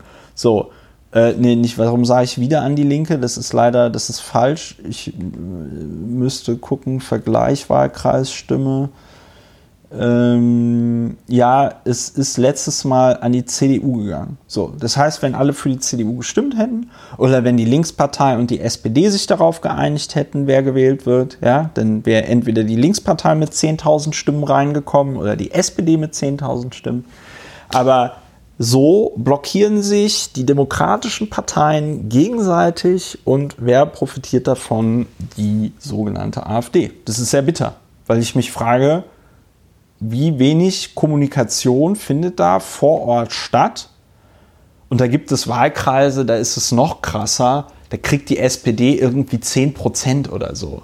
Und hat auch schon beim letzten Mal 10% gekriegt. Und beim nächsten Und die Mal. 10% haben dann aber dem Kandidaten oder der Kandidatin von der Linkspartei gefehlt, das Direktmandat zu holen. Und dann kriegt es der Kandidat von der AfD. Und das finde ich halt irgendwie, das ist so Quatsch und so unnötig. Und gleichzeitig muss man dazu sagen, das ist natürlich auch ein etwas problematischer Ansatz, weil er natürlich nicht dazu führt, dass die AfD weniger ähm, Listenplätze äh, reinbekommt. Sie führt einfach dazu, dass es mehr Überhang- und Ausgleichsmandate gibt und dass die ähm, AfD im Zweifelsfall dann noch mit mehr Leuten im Parlament sitzt, weil es ja dann, wie gesagt, die Überhangmandate gibt und dafür äh, die Überhangmandate und dafür dann die Ausgleichsmandate. Darüber reden wir aber nicht. Ja, ähm, wir wir, wechseln mal ganz schnell das Thema. Ja. Oder hast du noch was zu Thüringen? Nein, ich denke, Thüringen haben wir. Thüringen haben wir durch. Eine Stunde durch. Thüringen. Ähm, wir, wir erinnern uns noch, heute ist ein bisschen AfD und Rechtsextremismus lastig. Ähm, wobei ist doch dasselbe. Ja, ähm, ich mich auch Die- gewundert, wo das und herkommt. äh, die gutste Alice, Alice Weidel, ganz bodenständig, wir erinnern uns, äh, bekam im Bundestagswahlkampf so 100.000 Euro aus der Schweiz. Und das finde ich dann auch wiederum interessant. Das ist in der letzten Woche komplett untergegangen. 24. Oktober 2019, süddeutsche Zeitung.de. Spendenaffäre, Parteispende an AfD war wohl illegal. Ach, ja, sowas. ach. Das ist aber interessant, dass eine illegale Parteispende, wir haben ja darüber berichtet, auch in diesem Podcast, illegal deswegen, weil man keine Spenden aus dem Ausland annehmen darf als Partei. Ja. Ähm, die Parteispende der AfD war wohl illegal und man muss eine Strafzahlung von 396.000 Euro muss die AfD jetzt machen, hat ein Schreiben gekriegt vom Deutschen Bundestag, der das mit der Parteienfinanzierung und den Parteispenden und der Rechnungslegung der Parteien und so regelt. Und äh, ja, so. Zwar zahlte der Kreisverband Bodensee, in dessen Vorstand Alice Weidel sitzt, die Spende zurück nach Ansicht der Bundestagsverwaltung, aber viel zu spät. Ja. So, die Partei soll sich nun einen weiteren, soll sich nun zu dem Vorgang sowie einer weiteren Spende aus den Niederlanden äußern. Und das finde ich dann auch wiederum extrem, weil ich meine, wenn sowas in einer anderen Partei passieren würde, ist zumindest meine Vermutung, dass es deutlich krasser durch die Medien ginge. Und ich finde wirklich sehr bemerkenswert, wie, ähm, wie das an einer hohen Funktionäre in dieser Partei einfach abperlt. Ja, das ist ziemlich selbsterklärend. Ne? Also da, Ja, also nicht wie das abperlt, sondern was soll man noch dazu sagen? Unehrlich, dilettantisch und skrupellos. Passt ja gut zusammen. Und Ja. dann gleichzeitig noch die Altparteien, die sogenannten, die Altparteien, schelten, weil sie verfilzt sein und nur aufs Geld schielen. Ja, was soll man dazu noch sagen? Passt ja sehr gut ins Bild. Und passt auch sehr gut daran, was ich vorhin meinte. Man sagt über andere immer nur das, was man über sich selbst denken Ja, kann. takes Und dass one die- to tell. Ja, Und deshalb und, ja ähm, Donald Trump auch immer. Ja. So, ähm, wir bleiben beim Thema Rechtsextremismus. Äh, auch nur ganz kurz, fand ich aber total interessant. Ist jetzt vielleicht nicht so interessant, weil ich natürlich denke, dass die Hörerinnen und Hörer von Lauer und Wena Rechtsextremistinnen und Rechtsextremisten nicht so sehr kennen, aber kann ja auch sein, dass ihr äh, irgendwo wohnt, zum Beispiel in Berlin-Neukölln. Berlin-Neukölln gibt es seit 2017 eine rechtsextreme Anschlagsserie mit Ja. Brandanschlägen. Oder kann sein, dass ihr an die Hufeisenbehauptung glaubt und äh, euch mit Rechtsextremen gemein macht. Auf jeden Fall, Bei den G20-Demonstrationen sollen ja auch Rechtsextreme dabei gewesen sein in Hamburg. ja, es gab, aber das ist ganz geil, wenn du dich als Rechtsextremer in Deutschland schwarz Passiert verkleidest und ähm, äh, äh, irgendwo Terror machst, passiert dir nichts und danach sagen alle Leute, äh, äh, es war die Antifa. Ähm, das ist übrigens auch eine historische Parallele zum Faschismus in Italien. Äh, dort war es tatsächlich auch so, dass es dann da Übergriffe durch die äh, sogenannten Schwarzhemden äh, gab. Ja, das waren so die, das war so die SA in äh, der Die der, braunen der, Hemden von Italien. da waren die braune, ja, genau. So. Und ähm, da wurden dann auch ganz viele dieser, dieser Anschläge, die die dort verübt haben, irgendwelchen Sozialisten in die Schuhe geschoben. Ähm, auch sehr bemerkenswert. Das Bundesamt für Verfassungsschutz richtet eine Hinweistelefon Rechtsextremismus, Rechtsterrorismus, Reichsbürger und Selbstverwalter ein. Und es ist tatsächlich eine Pressemitteilung vom 28. Oktober, ist also schon zwei Tage alt. Als ich das heute gesehen habe, habe ich erstmal gedacht, ich befinde mich hier auf so einer ähm, Titanic-Website. ja, auf so einer, auf so einer Fake-Seite. Das gibt's ja manchmal, ne? Und ähm, es hat wirklich gedauert. Und ich glaube, ich bin mir auch tatsächlich noch nicht sicher, ob es tatsächlich stimmt, aber es scheint zu stimmen. Es gibt jetzt ein Kontakttelefon, das nennt sich Rechtsex, ja, rechts und dann Ex groß geschrieben. Und da geht es tatsächlich darum, das Bundesamt für Verfassungsschutz appelliert, unterstützen Sie uns und nehmen Sie vertraulich Kontakt zu uns auf, wenn Ihnen Planungen von Gewalttaten und Terroranschlägen bekannt sind, Sie Personen kennen, die sich an solchen Planungen beteiligen, in Ihrer Umgebung für Terror und Gewalt geworben wird, Sie beobachten, dass sich Personen aus ihrem Umfeld diesbezüglich radikalisieren. Und das finde ich aus, aus ganz, ganz vielen verschiedenen Gründen, finde ich das total bemerkenswert. Erster Grund ist, die, das kam ja dann aber auch erst nach ein paar Minuten. Wie, das gab es nicht schon like immer so, ja? Also, das, also. Ich Wenn, meine, man wenden Sie sich an Ihre örtliche Polizeidienststelle. Ja, ich meine, ich meine, es gibt, es gibt ja ähm, und dann sagen die erstmal, machen Sie das doch über die Internetwache. Genau, machen Sie, genau, machen Sie es doch über die Internetwache. Warum stellen Sie sich denn so an? Dann kriegen meine, Sie so schneller Ihren Einstellung, Ihre ja, Einstellungsmitteilung. Einstellung, so, aber das finde ich doch tatsächlich sehr interessant dass es sowas anscheinend vorher noch nicht gab. Oder es gab es schon vorher und es wusste einfach keiner und dass es keiner wusste, nutzt das Bundesamt für Verfassungsschutz jetzt aus und gibt einfach nochmal eine Pressemitteilung dazu raus.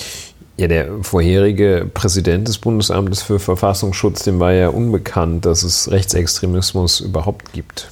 Ja, ja, ja, nee. Ähm, ja. äh, Hans-Georg Maaßen ist nochmal ein ganz anderes Thema. Da ja, hast du recht. die Hotline. Genau. Und äh, was ich, der zweite Punkt, den ich. Schade, dass wir keinen kennen, sonst könnten wir anrufen und sagen. Ja, ich weiß, ich glaube, ich, ich könnte ja mal so ein bisschen im Internet recherchieren. Das können die beim Bundesamt für Verfassungsschutz bestimmt nicht. Und äh, einfach mal gucken. Aber der, der, was ich tatsächlich sehr interessant finde, ist äh, der zweite Gedanke, ob das, und das ist jetzt zumindest so leise Hoffnung, ob die, das Bundesamt für Verfassungsschutz sich erhofft, durch Hinweise aus der Zivilgesellschaft ähm, besser gegen Rechtsextremismus vorgehen zu können, als durch dieses äh, unsägliche V-Personenwesen. Ich weiß es nicht, ob dort eine, eine Richtungsänderung äh, stattfindet. Ich sollte mal nachfragen. Ja. Beim Bundesamt für Verfassungsschutz. Also ich finde es auf jeden Fall interessant. Man, man, ist eine deutsche Nummer, man ruft in Köln an. Ne? Bundesamt für Verfassungsschutz, ja Recht, genau. Ex, mein Name ist oh. Schmitz. Guten Tag. Ja. Guten Tag, mein Name ist, äh, wie heißt man in Köln? Milovic. In, äh, Gerion. Guten Tag, mein Name ist Milovic. Was kann ich für Sie tun? Wo ist der Nazi? Ich komme sofort vorbei. Ja, so leider, so ist es leider nicht, aber ähm, es könnte sich ja noch in die Richtung. Ich, ich schicke einen Agenten. Ja, ich schicke so, ich schicke mein, ich schicke mein bestes Pferd im Stall. Wir haben die Sache unter Kontrolle. Ich kann Ihnen aber jetzt schon mal zusagen, dieser Mann wird ihnen nie wieder Probleme bereiten. Ja? So. He's going to sleep with the fish. Ja, ja, gut. Naja, ähm, ähm, äh, okay, die Agentenfantasie ist, äh, ist vorbei. Wach. Ähm, auf jeden Fall, ich finde es interessant. Und das war eigentlich alles, was ich dazu sagen wollte. Wolltest du noch was dazu sagen? Nein, dazu möchte ich nichts sagen. Dazu möchtest du ich nichts möchte, sagen. Was ich sagen möchte, ja. ist, da bin ich heute zufällig drauf gestoßen. Erzähl doch mal. Dass, erzähl doch mal. Das äh, Statistische Jahrbuch des Bundesamts für Statistik, das Bundesamt für Statistik, das sich in Wiesbaden befindet und äh, wie übrigens auch sehr viele Versicherungsunternehmen Wiesbaden. Ja die Hauptstadt für bestimmte Dinge und ist das der offizielle Werbeslogan der, der, der, Stadt? Ja, ja. fände ich ganz geil. The Hidden Wiesbaden, Champion. Hauptstadt für bestimmte Hauptstadt Dinge. für so ganz bestimmte ja, Dinge. Und äh, dieses, das hat mich, warum möchte ich überhaupt darüber reden? Ich möchte darüber reden, weil ähm, man durch kurze Download-Aktivitäten im Internet ja. kriegt man eine 716-seitige PDF und gratis natürlich. Man zahlt es mit seinen Steuern, das Bundesamt für das Statistische Bundesamt, aber äh, man kann sich da diese 700 Seiten runterladen. Die sind auch ganz gut erschlossen. Man hat so eine Navigationsleiste in dieser 11 Megabyte PDF. Ja, 11 Megabyte. Das ist für eine PDF ganz schön viel. Für eine PDF viel, aber ähm, ja, für ein Video wenig, ne?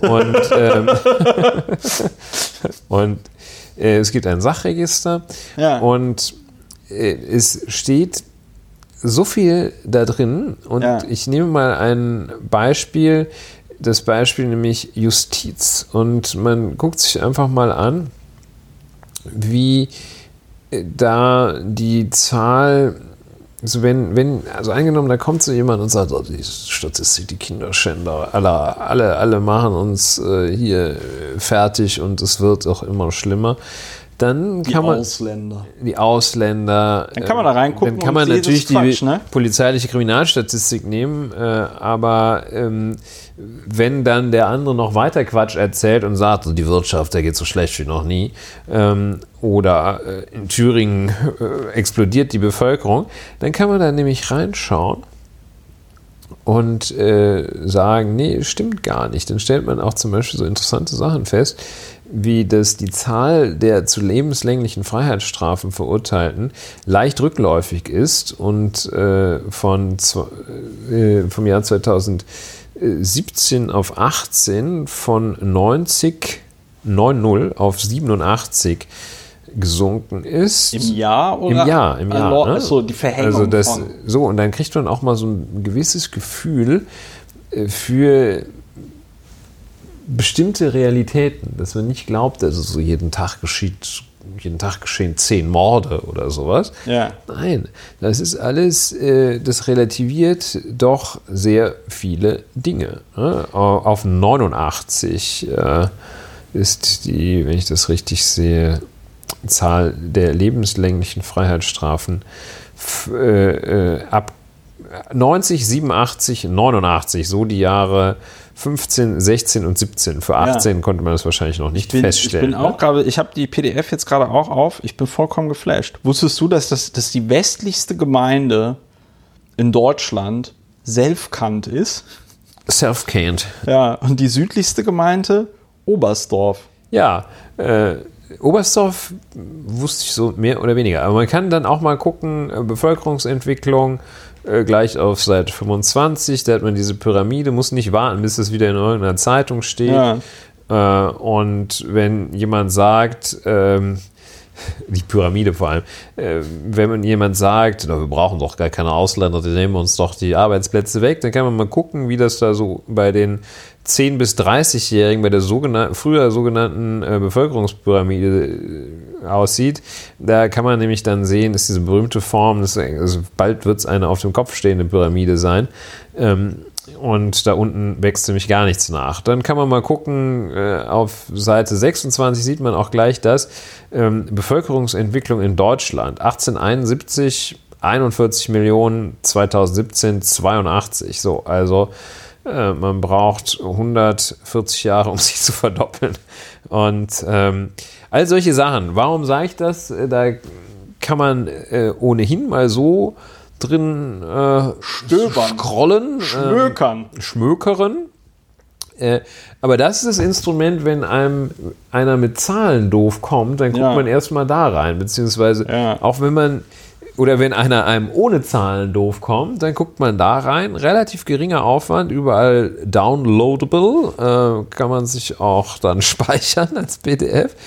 Und dann guckt man mal, größte Städte Deutschlands. Was ist die zehntgrößte Stadt Deutschlands? Klar, Leipzig, weiß ja Pankow. jeder. Achso. Pankow. Wieso? Wie viele Einwohner hat Leipzig? Leipzig ist überhaupt kein Problem. 581.980. Pankow ist kleiner. Und ähm, auf Platz 18 der Städte Bielefeld. Zwischen Wuppertal, ist ein bisschen größer, und die andere, Platz 19, kannst du, rat mal. Bonn. Richtig. Platz 19 ist schon Bonn. Ja, 19 größte Stadt. Und äh, die 60 größte Stadt Ja gut, jetzt habe ich jetzt ist ich- Fürth. Aber ich glaube, dass, äh, und die, oh, 80 größte Cottbus. Kosobusch. Ja, solche Sachen, äh, Bevölkerungsentwicklung nach Alter, kann man also stundenlang. Das ist äh, total geil. Lebend geborene und gestorbene je 1000 Einwohner, kann man gucken. Wow. Also, ja, und zum Beispiel sehr, an dann kriegst du halt und echt. Gestorbene insgesamt, daran siehst du ja auch so ein bisschen, ähm, äh, äh, dass es auch besser wird. Ne? Also ich meine, guck mal, 1950 sind noch 67.175 Menschen im ersten Lebensjahr gestorben. Und 2017 waren das 2566. Ja, man kann auch mal eben in der Also, Tat, wenn man das ist- das machen wir wahrscheinlich, wenn man, wenn man sich schlecht fühlt, machen wir das, äh, dann gucken wir ein bisschen ins statistische Jahrbuch. Dann kann man Ja. auch sehen, auch eine sehr interessante Sache, sehr schön auch dargestellt, Seite 44, Anteil der Personen in Privathaushalten mit Migrationshintergrund. Was, was, noch, musst du nochmal vorlesen, das klang gerade sehr absurd. Anzahl der Personen. Anteil der Personen in Privathaushalten, nee, Anteil der Personen in Privathaushalten mit Migrationshintergrund. Klingt so ein bisschen wie so ein Accessoire. Äh, ich verstehe auch gerade gar nicht, was das sein soll. Die Grafik sah nur ganz gut aus. Äh, Naja, in, wie, weiß ich nicht. Anteil der Personen in Welche Privat... Seite ist das denn? Äh, 44. Ja. Anteil der Personen in Privathaushalten. Mit Puh. Migrationshintergrund. Und dann In ist Prozent. 31 und mehr. Ach so, ja, in Berlin haben mehr als 31 Prozent der Privathaushalte jemanden mit Migrationshintergrund. Ja. Und das Interessante ist, Ja. in den sogenannten fünf, neuen- ich weiß gar nicht, wie man die fünf neuen Länder hier in der ehemaligen DDR, ähm, Ja. außer Berlin, äh, da ist, äh, auch wenn man sich diese Grafik anschaut, der Anteil ähm, von Personen mit Migrationshintergrund in Privathaushalten, allerdings auch eine eher schwachsinnige Statistik, glaube ich. Unter Äh, 11 Prozent. Unter 11, ne? Das ist der- ist der Unter 11 niedrigste- Prozent, der der niedrigste niedrigste überhaupt und flächendeckend natürlich. Weil es gab keine Migration in, äh, in, in der DDR, äh, in die DDR, äh, praktisch nicht. Jein. Praktisch Wenig. nicht. Du hast vollkommen recht. Ja, es tut mir leid. Ja. Und ähm, ja, gibt es auch heute nicht. Und wenn man Björn Höcke wählt, dann wird es das auch auf absehbare Zeit nicht geben. Muss Weißt, man weißt du, was ich total sein, interessant, was ich total interessant finde, weil auf der Seite ähm, 45 wird es ja noch aufgeschlüsselt mit den Personen in Privathaushalten mit Migrationshintergrund Ja. nach Herkunftsländern in Prozent. 14 Prozent äh, Türkei, ja. Aber jetzt kommt es: 11 Prozent Polen, 7 Prozent Russische Föd- Föderation, 6 Prozent Kasachen, Kasachstan, äh, 5 Prozent Rumänien, 4% Syrien, 4% Italien. Das ist aber interessant, dass wir in Deutschland jetzt so viele Syrerinnen und Syrer wie Italienerinnen und Italiener haben. ja, Was ja auch nicht stimmt, weil der Migrationshintergrund bedeutet ja nur, dass man italienischstämmig ist. Ich verweise auch nochmal auf den schönen Podcast, den wir zu dem Thema mit der Hue Fam und äh, Ja. Özlem Topschuh von der Zeit hatten. Äh, 2% Griechenland und 2% Kroatien. Was ich aber deswegen äh, was ich so interessant finde, ist, und 45% restliche Welt. Das finde ich auch ganz geil. Restliche Welt. So, aber das bedeutet, Weltbürger sind das. ähm, wir haben jetzt irgendwie äh, 17, 23, also 23 Prozent der äh, Migrantinnen und Migranten kommen aus irgendwelchen Ostblockstaaten, ehemaligen. Ostblockstaat. Ja, Sehr moderner Begriff, ja. ja. ja, Entschuldigung. Ähm, es redet aber natürlich niemand von der Polenschwämme. Ja, von der, weiß ich nicht, von der Ostblockisierung des Abendlandes oder so. Verstehst du, was ich meine? Ja, äh, got it. Ja, ja, ja. Ja, es Ganz gibt dann auch interessant. noch ähm, Statistische- 178. Ui. Da kann man sich dann über Einkommen, Konsum und Lebensbedingungen ein wenig informieren. Wenn man meint, ähm, alle haben mehr Geld als ich, kann man auch mal reingucken. Stellt man fest, wahrscheinlich ist es nicht so. Und Ja, wenn ihr diesen Podcast hört, stimmt es wahrscheinlich nicht. Normalerweise stimmt es aber, ne? ja, Haushaltsnettoeinkommen durchschnittlich 3.399 Euro in 2017. Ja. Haushaltsbruttoeinkommen. auf einen Blick. Ja, also das äh, Das ist wirklich sehr interessant. ist ein, ein wirklich großartiges Teil. Wir sollten das es ist ja auch verlieren. interessant. Ausstattung privater Haushalte mit ausgewählten Gebrauchsgütern am 1.1. des jeweiligen Jahres. Das ist deswegen ganz interessant, weil ähm, 1962, 63 hatten noch unter 40 Prozent der Haushalte einen Fernseher und es hatten unter 20 Prozent der Haushalte, das muss man sich auch mal vorstellen, Ja. ein Telefon, Ja. ein Festnetztelefon. Und da steht auch nur deswegen Festnetztelefon, weil es seit 1998 hier Mobiltelefone auch erfasst werden. Aber das finde ich schon sehr 29 bemerkenswert. Prozent, 29,7 verfügen über eine Spielkonsole, Klammer auf, auch tragbar, Klammer zu. Uiuiui, ja, da gehört Ein dazu. Personalcomputer, Mhm. 90,4. Ja, Ein Laptop-Notebook, 73,9. ja. Ja, also ich finde das ähm, ein Instrument, mit dem man sich tatsächlich die Realität ein wenig erschließen kann. Es ist super interessant. Also ich bedanke mich nochmal ganz herzlich. Das ist wirklich ähm, ein ganz, ganz toller Hinweis. Ich bin sehr verliebt in dieses Jahrbuch der Statistik oder wie das heißt. Statistisches Jahrbuch. Und da muss man auch mal ein bisschen, weil wir ja hier auch so viel über die Digitalisierung und die, die Probleme damit in Deutschland schimpfen. Aber das ist, das habe ich schon bei anderen Sachen auch festgestellt, wenn du mittlerweile auf die Homepages von so Behörden gehst, ob das jetzt hier das ähm, Statistische Bundesamt ist, aber auch als wir hier damals über den Carsten Linnemann gesprochen haben und dass der mit seinen Zahlen komplett falsch liegt, hier von wegen, die Kinder in Duisburg könnten kein, ähm, äh, könnten kein Deutsch und so. Selbst diese Statistik, auf die er bezogen hat, ist dann da auf der Webseite des Gesundheitsamtes in Duisburg. Und das muss ich sagen, ist ziemlich cool. Es ist nämlich genauso, wie du sagst, irgendeiner erzählt irgendeinen Quatsch und dann guckst du dir nochmal schön die Statistik an.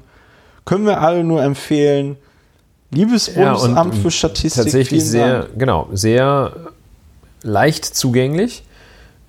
Große PDF mit Stichwortverzeichnis durchsuchbar aller, aller Schnickschnack ist da. Man könnte es, wenn man es noch in Excel eingibt, kann man noch ein paar Grafiken draus machen.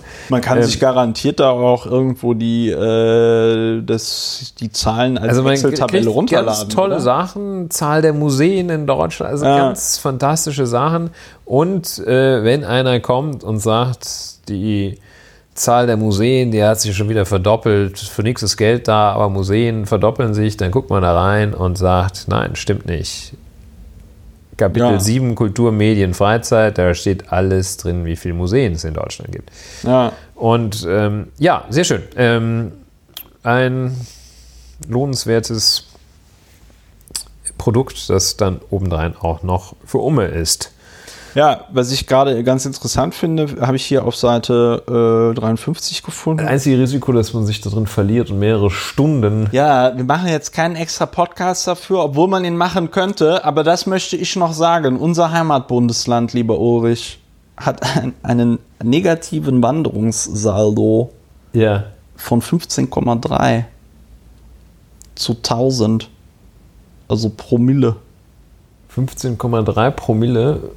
Heißt jetzt was in einem äh, Satz ausgedrückt? In einem vollständigen Satz? 15,3 von- Promille von, der Bevölkerung. Das von 1000, ja, das von 1000 Einwohnern 15,3 das äh, Bundesland verlassen. Wenn ich das jetzt richtig verstanden habe. Aber Saldo wäre doch. Ich nehme das zurück. Ich muss das nochmal. Äh, ich muss das nochmal. Aber Nordrhein-Westfalen ist noch das größte Bundesland wahrscheinlich. noch ist es das größte Bundesland. All das kann man da auch nachschauen. All das kann man und nach, na, ja. Ja, feststellen. ja, ja, ja. Ja. So, vielen lieben Dank. Äh, das war noch nicht der Podcast, aber das war dieses Thema. Ähm, ich habe ein anderes Thema, über das Ulrich nicht sprechen möchte, weil es wieder um Geld geht. Ich spreche es trotzdem kurz an. Susanne Klatten und Stefan Quandt. Meine beiden Lieblingsreichen. Erzähl. Es gibt reichere Menschen in Deutschland, äh, zum Beispiel die Gebrüder Aldi, ja, Und dann gibt es so Familien, äh, deren Namen man überhaupt nicht kennt. Ich finde Susanne Klatten und Stefan Quandt aber deswegen so interessant, weil ihr Reichtum ja geerbt ist. Ne? Also der Vater Quandt, das war mir auch nicht bewusst, Geschäftsmann, der äh, im Nationalsozialismus durch die Ausbeutung von ähm, Arbeitssklaven äh, zu Geld gekommen ist. Ja, das finde ich vor dem Hintergrund ganz interessant, weil man ja heutzutage dazu übergeht und da in den letzten Jahren, das weißt du wahrscheinlich aus äh, deiner beruflichen Praxis, ähm, dass man, weiß ich nicht, bei sogenannten Clans, die dann irgendwelche Shisha-Bars betreiben, äh, das Vermögen einzieht. Ja. Weil man kommt, weil man sagt, gewerbsmäßiger ja Wasserpfeifen, Genau. Wasserpfeifen, Tabaksteuerhinterziehung. Ja. Genau, weil man irgendwie sagt, das Geld ist eh alles aus irgendwie illegaler Aktivität äh, entstanden. Da rechnen wir jetzt auch gar nicht mehr so genau, was da jetzt legale Aktivität und illegale Aktivität und da wird zack das ganze Vermögen eingezogen. Da Jawohl. wird nicht, da wird nicht äh, gesagt, oh, jetzt rechnen wir aber erstmal aus, sondern Da zeigt der Rechtsstaat Härte. ja, so. Und das, und das ist aber eine Regelung, die gibt es, in, die gibt es noch nicht so lange, Ja. oder? Dass da also so rigoros quasi das äh, Vermögen gefändet werden kann. Oder nicht gefändet, also eingezogen. Das ist weg. Ich weiß auch gar nicht, gibt es da Möglichkeiten, das wiederzukriegen? Ja, sicher. Äh, Also es ist aber sehr schwierig. Das ist eine. Also zunächst mal äh, Hast ja kein Geld einen Anwalt. gibt es. Der kluge Clan sorgt vor. Da gibt es zunächst einmal die üble normative Kraft des Faktischen in dieser auf dem ganzen Sektor der Vermögenseinziehung und äh, vermögenssichernder Maßnahmen. Denn wenn das Geld erstmal weg ist, haben sich natürlich die Kräfteverhältnisse doch arg umgedreht. Und das ist jetzt nicht äh, nur bei, bei sogenannten Clans der Fall, sondern das ist auch bei Privatpersonen oder wirtschaftlich tätigen äh, Unternehmern oder Freiberuflern der Fall, dass äh, dir unter Umständen erst einmal dein ganzes Vermögen arrestiert wird, festgesetzt wird und du dann gucken kannst, ob und wie du das zurückbekommst. Und da wird auch nicht lang gefackelt. Ja. Und wenn das äh, erst einmal festgesetzt ist, dann ist es ein unendlicher Aufwand, äh, unendlich nicht, ein, ein sehr großer Aufwand, der für äh, nicht Strafrechtler und Strafprozessrechtler nicht zu bewältigen ist. Das kann man nicht selber machen, weil das so kompliziert ist ja, und so schwierig. Und äh, da kannst du nicht als Bürger sagen, ey, Sie haben hier mein Konto gesperrt, jetzt machen Sie das mal wieder frei. Das wird sehr schwierig.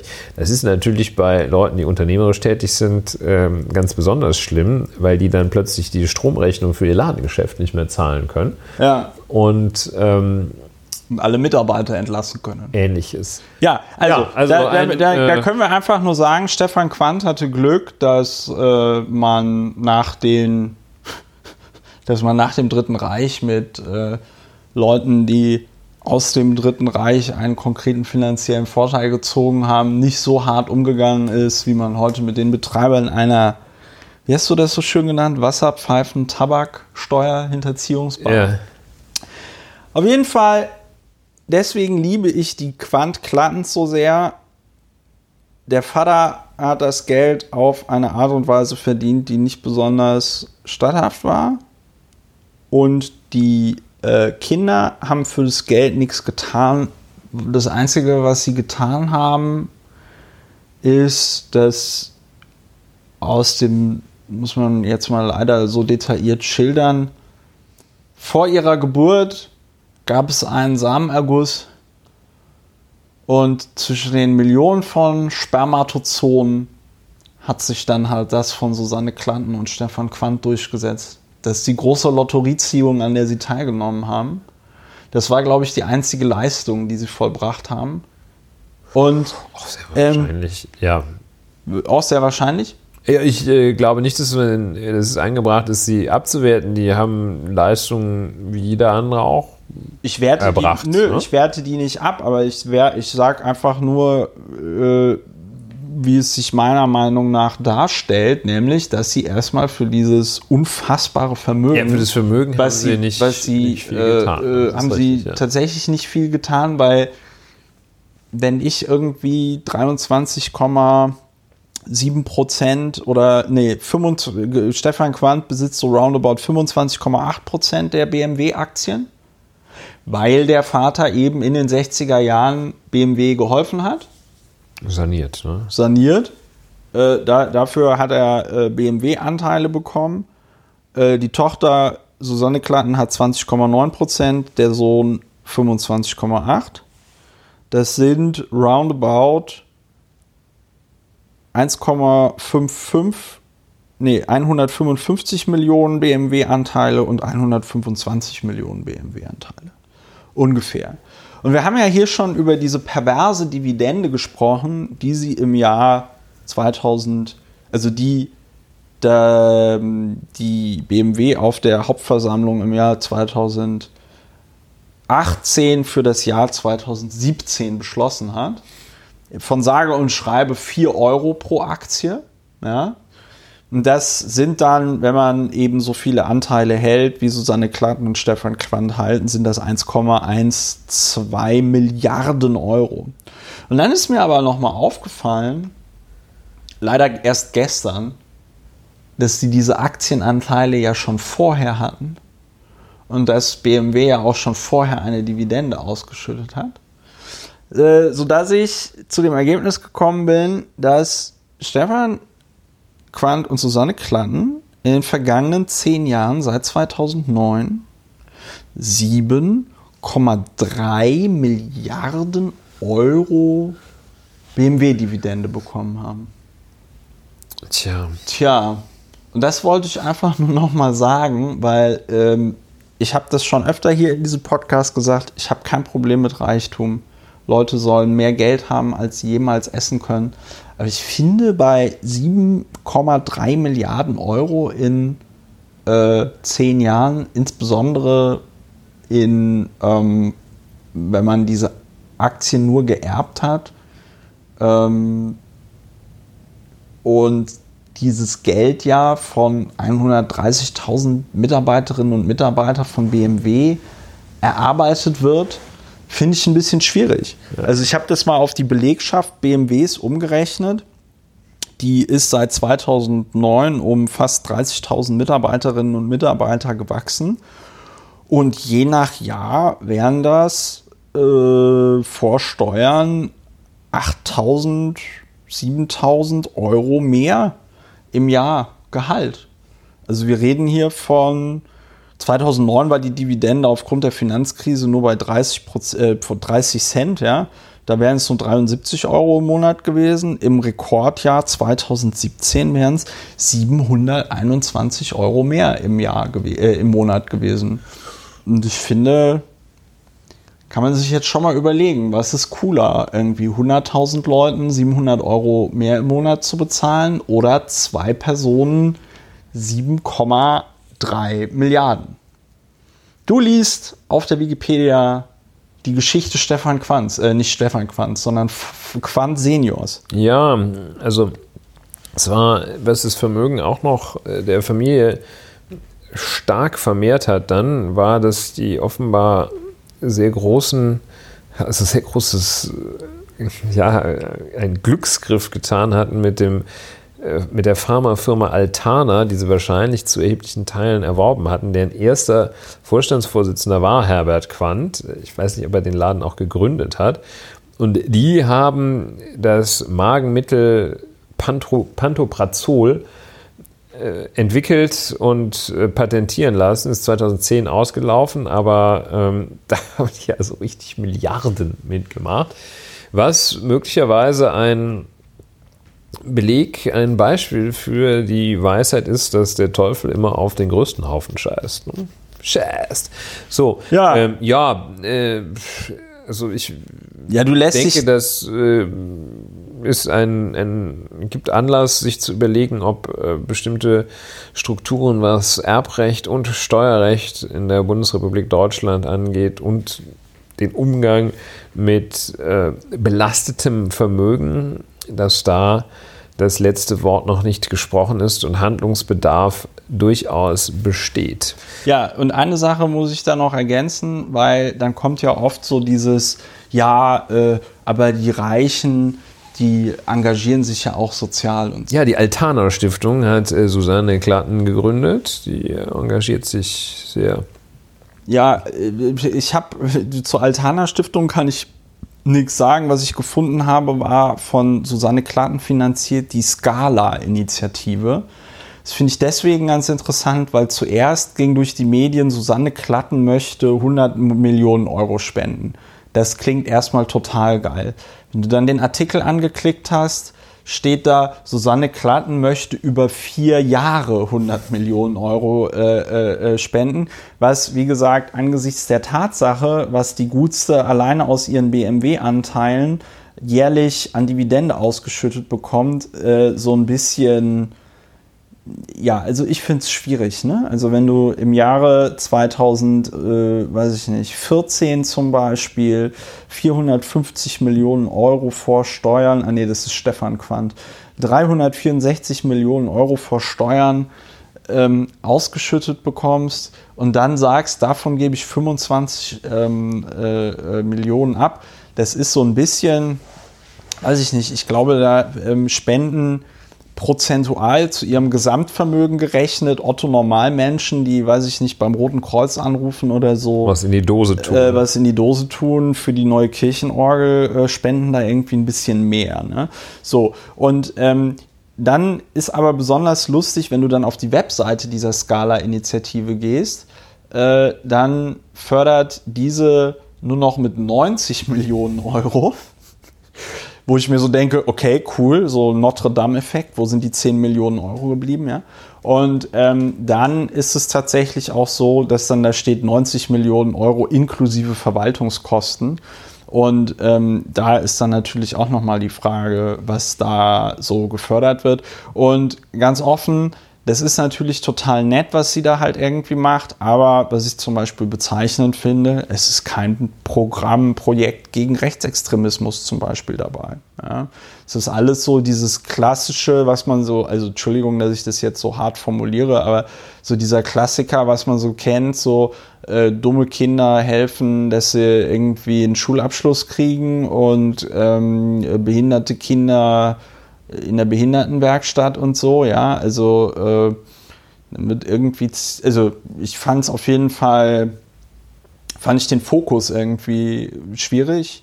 Deswegen schwierig, weil ich mir denke, ja, ähm, diese ganzen Träger könnten das auch machen, wenn sie staatliche Unterstützung bekämen, bekommen keine staatliche Unterstützung, weil wir diese riesengroßen Vermögen, die da zustande kommen, äh, nicht stärker besteuern. Ich weiß gar nicht, was da das. Wäre, wäre, wäre diese BMW-Aktie auch Cum-Ex-fähig? Ja, in äh, den. Äh, in der Struktur äh, konnte man, also für Cum-Ex Nummern konnte man jede Aktie nehmen. Mit ausländischen Aktien war, konnte man ja noch weitere Twists ja. da reinbringen.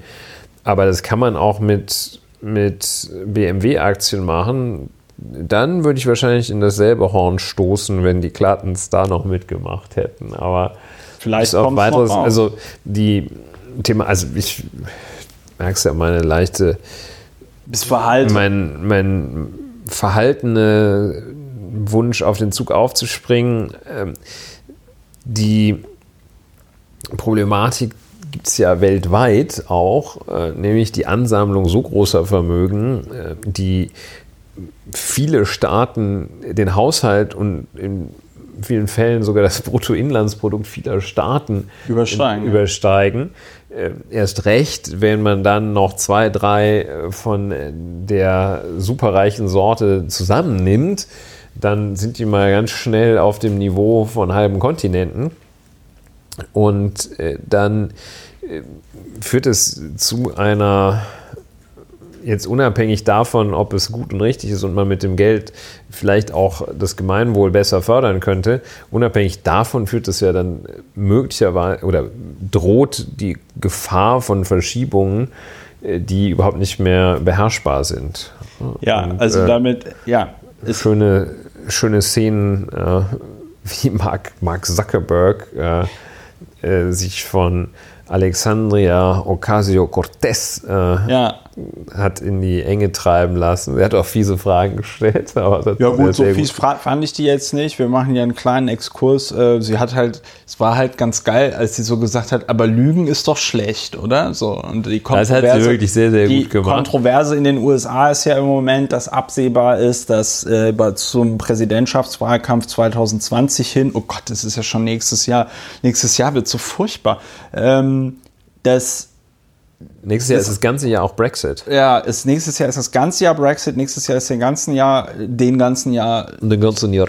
Vielleicht sollte ich meinen Internetanschluss abbestellen. Nein, also es wird auf jeden Fall eine ziemliche Shitshow auf äh, Facebook und Facebook ist im Moment dazu entschlossen zu sagen, du kannst auch politische Werbung schalten, die Lügen enthält.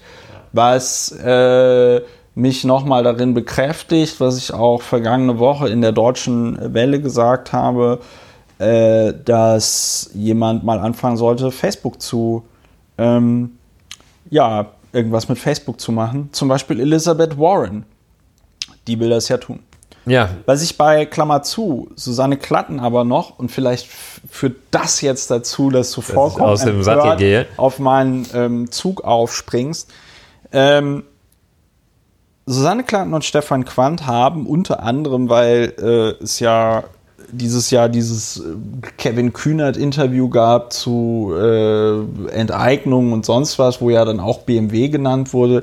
Also Stefan Klatten und Susanne Quandt fühlten sich dann ähm, bemüßigt, ein Interview geben zu müssen mit äh, dem Manager-Magazin äh, am 20. Juni 2019 habe ich äh, Geburtstag gefeiert, war eine schöne Party, du warst nicht da. Ähm, ich war äh, allerdings nicht aus Protest nicht da, sondern weil ich anderweitig... Warst auf Konzert, ne? Ja, in Köln. Ja, ich habe auch gar nicht am 20. gefeiert. Ich glaube, ich habe am 23. gefeiert oder so. Da war ich auch nicht da. Legendary. So, ähm, Hoffest war der Titel. Hoffest war der Titel. Die, ähm, anyway.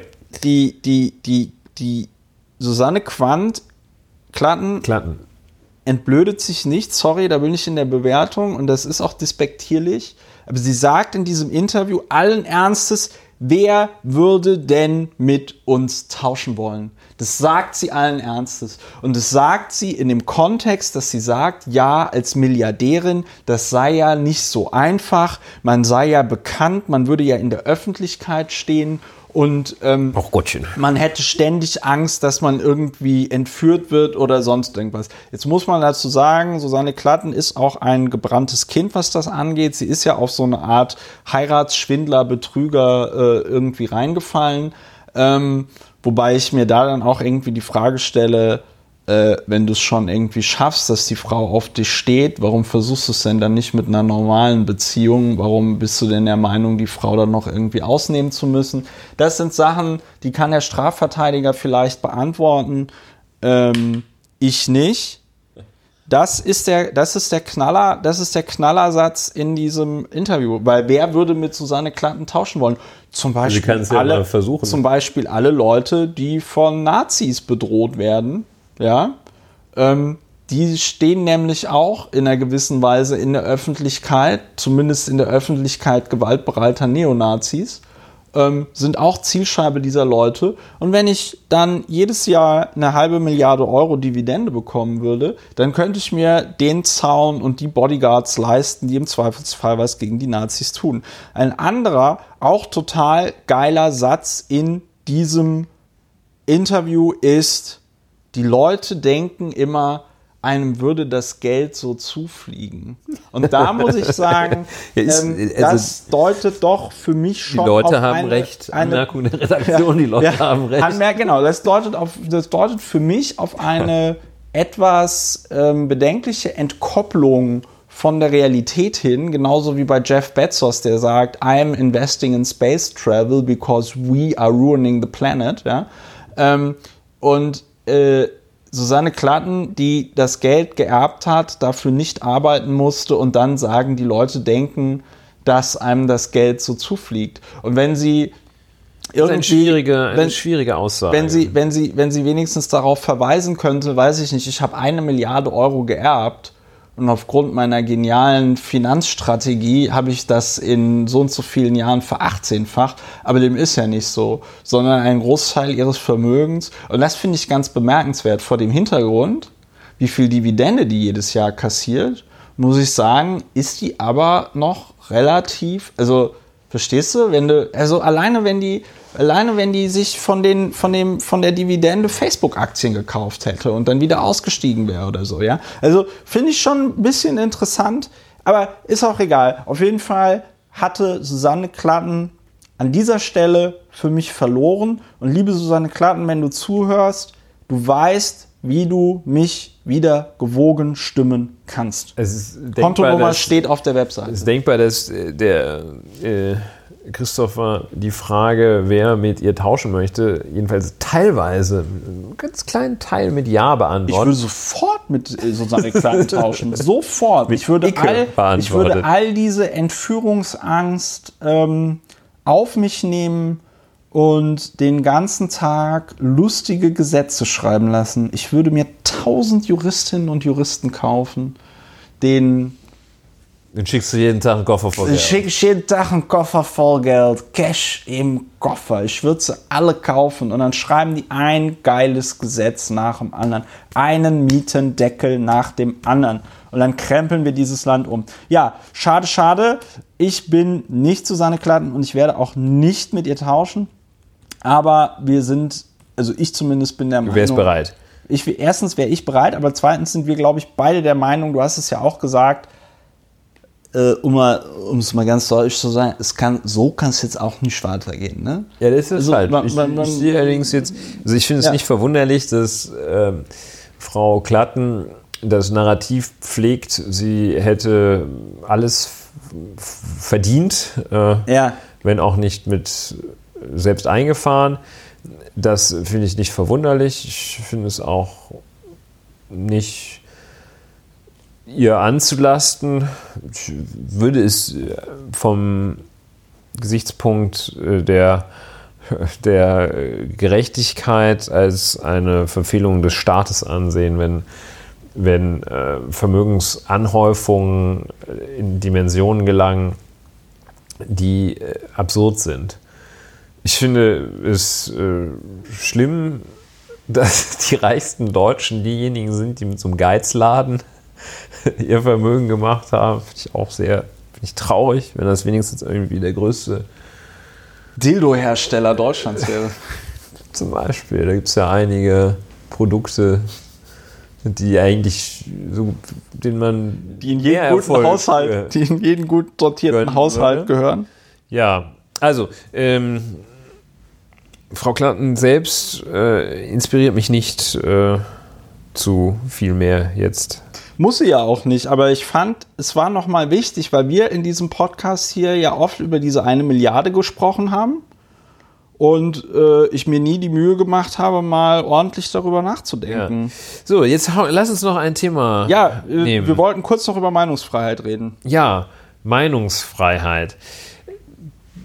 Angeblich in Gefahr, ein Thema, das in jüngster Zeit in vieler Münder geführt wird. Die, der Begriff der Meinungsfreiheit äh, taucht immer mal wieder auf und meistens in dem Zusammenhang, die Meinungsfreiheit ist in Gefahr. Der weitere Schritt in diesen Meinungsäußerungen ja. ist dann bestimmte Meinungen seien verboten und man könne ja gar nichts mehr sagen ja. in einer bestimmten äh, Richtung. Dann werden Studien äh, zitiert, die solche Fragen stellen und die dann mehrheitlich beantwortet mit Ja werden. Solche Fragen zum Beispiel stellen oder zu der These führen, 60 Prozent der Bevölkerung sagen, in Deutschland muss man sehr, sehr aufpassen, was man sagt. Ja. Das ist so ein ein Mini-Ausschnitt, äh, der, der immer wieder kolportiert wurde. Das heißt, der, die Kette der Argumentation, der Pseudo-Argumentation, das sei hier schon mal gesagt, äh, lautet, äh, die, in Deutschland kann man nicht mehr sagen, man muss aufpassen, was man sagt, äh, sonst kriegt man, äh, ja, man muss aufpassen, was man sagt. Sonst gibt es Sanktionen, sonst wird man sanktioniert. Ja, ja, das ist ja schon die Bewertung da. Natürlich gibt es Sanktionen, wenn man Quatsch erzählt. Ja. Äh, Und wenn man was sagt, was gar nicht geht, gibt es auch eine schärfere Sanktion. Aber jedenfalls, Sie sagen, man, man, muss, tierisch, man muss tierisch aufpassen, was man sagt. Ja. Ähm, die man kann nicht mehr alles sagen, weil man ja tierisch aufpassen muss. Also sind so zwei Sachen. Und deshalb kommen wir zu dem, der Schlussfolgerung, dass die Meinungsfreiheit in Deutschland in Gefahr ist. Denn Narrativ, ich habe bislang noch äh, keinen ähm, links der äh, Christlich-Demokratischen Union äh, vernommen, der gesagt hätte, die Meinungsfreiheit sei in Gefahr. Ist dir da jemand aufgefallen? Nö. Also äh, es wird diese Gefahr wohl offensichtlich ausschließlich äh, ab CDU, CSU ähm, nach rechts konstatiert. Also ich habe noch keinen, also Boris Palmer wahrscheinlich auch, da fühlt sich auch verfolgt, aber jedenfalls, wenn man mal äh, den äh, ganz das Gros, das absolute, die absolute Mehrheit derjenigen, die die Meinungsfreiheit in Gefahr sehen, Ja. äh, kommt aus dem Spektrum CDU plus rechts. Ne? Ja, das ist so der Mechanismus, den es gerade gibt, hervorgetan. Äh, ja, und da muss man wohl, äh, drunter subsumieren unter CDU und rechts davon. Äh, Christian Lindner, wobei Christian Lindner weiß selber wohl nicht, wo er steht. Ähm, steht da, wo es was zu essen gibt wahrscheinlich und äh, geht auf die Partys. Äh, Ich finde das ja, geht auf die Partys, wo der teure Gin gekauft ich wird. finde das ja interessant, wie, wie, wie, wie sehr du gehemmt bist, irgendwas zu Susanne Klatten zu sagen, aber sobald ums Christian Lindner, es um Christian Lindner geht, da ist bei dir feuerfrei. Ja, ich finde, Christian Lindner ist ähm, wesentlich zu wesentlich höheren Teilen selber schuld für den Mist, den er baut. Ja, da gebe ich dir vollkommen. Also, Ja, ja, der, der, ja, ja. Wenn man mal in dieser Kategorie äh, Schuld, und das ist ja das, was im Strafrecht, im deutschen Strafrecht, das Entscheidende ist, das Schuldprinzip, dass jeder ähm, sanktioniert wird nach dem Anteil seiner persönlichen Schuld. Und wer schuldunfähig ist, der wird gar nicht sanktioniert. Ähm, und wer schuldfähig ist und wer womöglich sogar noch besondere Kenntnisse mitbringt, das heißt, äh, der, ähm, der Banker, der seine Kenntnisse noch nutzt oder, oder der Rechtsanwalt, der seine Kenntnisse nutzt, um ganz besonders perfide betrügerische Modelle zu entwickeln, der wird halt äh, besonders sanktioniert. Schuldprinzip, also wer besonders viel für, dafür kann für das, was er tut, der gehört auch ordentlich bestraft. Und das gilt bei Christian Lindner. Führt bei, Schuldig im Sinne der Anklage. führt bei Christian Lindner dazu, dass er besonders schuldig ist. Und bei Susanne Klatten führt es dazu, dass sie in meinen Augen, Gott, jetzt bin ich hier der Gerechte, dass sie in meinen Augen ähm, ein geringeres Maß der Schuld hat. An dem, Aber ist auch ein bisschen. Susanne Klatten ist auch ein bisschen Whatsoever. eine tragische Figur. Ja, das ist ein äh, Prädikat, das man Christian Lindner nicht äh, verleihen kann. Ja, äh, zum Thema Meinungsfreiheit hat er sich auch geäußert. Ich äh, hielt mich im Badezimmer auf, der Deutschlandfunk lief und ich wäre fast, äh, hätte fast die Zahnbürste verschluckt. Und äh, Christian Lindner äußert sich auch so ein bisschen so passiv-aggressiv, so, ja, nichts kann man mehr sagen und bringt dabei ähm, das, den Begriff, den ich jetzt as we speak noch einmal suche, er differenziert äh, zwischen der ähm, Meinungsfreiheit einerseits, die er sehr in Gefahr sieht, und der, dem formal, Zitat, formal garantierten Recht, das ist nicht in Gefahr. Und da begibt er sich auf, ich weiß nicht, woher er das hat, äh, jedenfalls aus dem, vom, aus dem Bereich de, de, de, der Rechtswissenschaft und des Rechts kann er diesen Begriff, kann er diese Differenzierung nicht haben. Ähm, was er wohl damit meint, er sagt, das formal garantierte, also Christian Lindner, wir haben in Deutschland, wenn wir auch von meinem konkreten Fall etwas abstrahieren, sein konkreter Fall, über den er sich tierisch aufgeregt hat, ist, er wollte für die Liberal, bei der liberalen Hochschulgruppe in Hamburg, die hatten ihn eingeladen. Ach so, und dann haben die gesagt, nee, du kriegst keinen Raum hier, äh, weil die Universität nach ihrer Satzung für politische Veranstaltungen nicht zur Verfügung steht. Äh, Räume der Universität. Ich habe mich damals tatsächlich auch sehr gewundert, weil Christian Lindner ist ja seit Jahren in so Universitätskontexten unterwegs. Ähm, also auf solchen Veranstaltungen, die dann von irgendwelchen liberalen Hochschulgruppen äh, ähm, äh, initiiert werden. Und ich habe mich das, ich habe mich da eh immer gewundert, dass das funktioniert, weil der Witz ist tatsächlich der, dass die Art und Weise, wie sich dann Lindner auf diesen Veranstaltungen in der Vergangenheit ähm, äh, äh, inszeniert hat, das fand, fand ich, sah immer, also in meinen Augen, ich hatte immer das Gefühl, er lässt da bewusst verschwimmen, ob er dort äh, auf Einladung der Universität spricht oder eben auf Einladung dieser liberalen Hochschulgruppe. Weil was dann da als an Fotos rüberkam und so, heute spricht Christian Lindner an der Uni so und so. Und dann haben sie da irgendwie äh, glückliche Studenten, die da in einem vollen Hörsaal äh, äh, sitzen, gezeigt. Es gab ja auch mal Zeiten, da war Christian Lindner noch ein äh, politisches äh, Role Model vor seinem Absturz 2017. Und ähm, da war die Bude voll. Und da war eben nicht klar, wer hat denn da überhaupt eingeladen und was ist das für eine Veranstaltung. Und genau um so etwas vorzubeugen, sagt die Universität Hamburg halt, nö, bei uns gibt es keine politische Veranstaltung. Finde ich auch vollkommen in Ordnung. Ja, und äh, Christian Lindner ähm, lamentiert so ein bisschen rum. Äh, und sein Fall, dass er da äh, nicht sprechen durfte, dass man ihm keinen Raum zur Verfügung stellt, in dem er reden durfte, und so eine Mischung ähm, lamentierte so ein bisschen Mimimi-mäßig rum und möchte sich aber auch jetzt nicht festlegen, wie es nun um die Meinungsfreiheit tatsächlich steht. Und äh, Sandra Schulz vom äh, Deutschlandfunk hakt etwas nach und sagt, ich wollte jetzt nochmal genauer verstehen. ne? Sie haben das ja, wie gesagt, äh, als Gefahr für die Einschränkung der Meinungsfreiheit bezeichnet. Und ähm, das haben sie auch Journalisten mitgeteilt. Und sie können jeden Tag viel ins Internet schreiben. Inwiefern ist da jetzt ihr Recht in Gefahr, sich in Wort, Schrift und Bild frei zu äußern, wie es in Artikel 5 heißt? So wird Christian Lindner gefragt. Ja.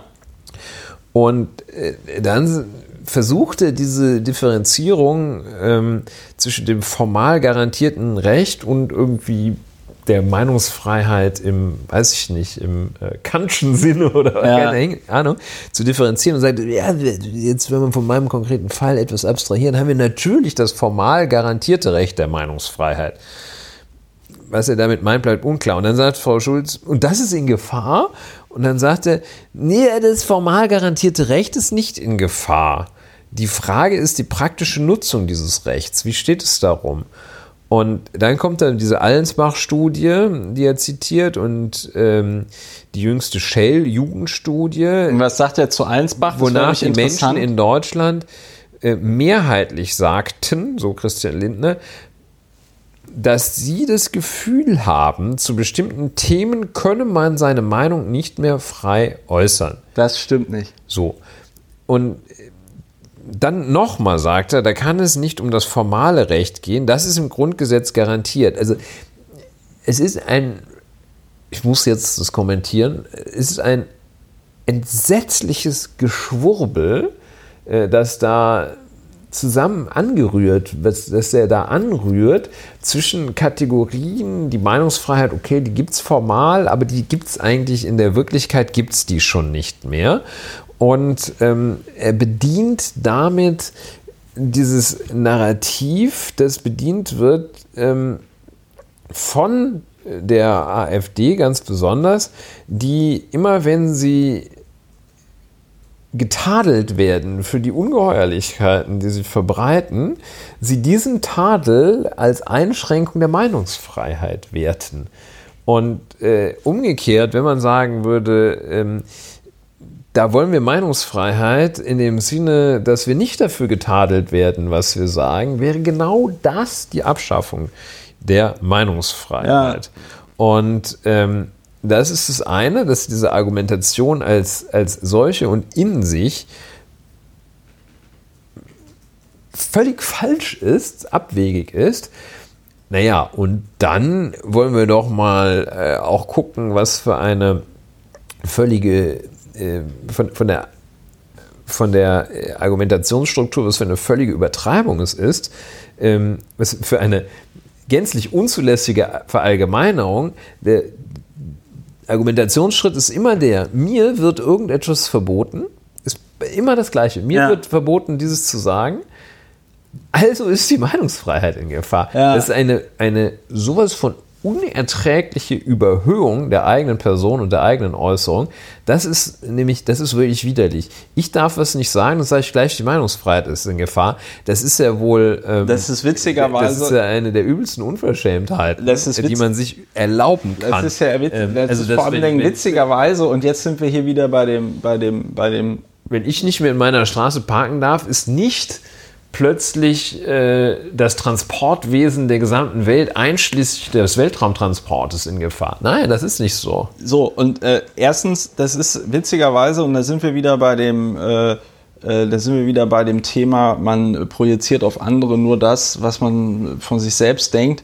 Diese Argumentation ist ja ein bisschen das, was man ähm, als von Teilen der Rechten ja gerne Leuten, weiß ich nicht, Ausländern mit Migrationshintergrund oder so vorgeschrieben, äh, vorgeworfen wird, dass sie von ihrer Behandlung direkt sagen, dass, weiß ich nicht, Deutschland ist ein rassistisches Land oder sonst irgendwas. Ne? Es ist ja ungefähr jetzt genau dasselbe.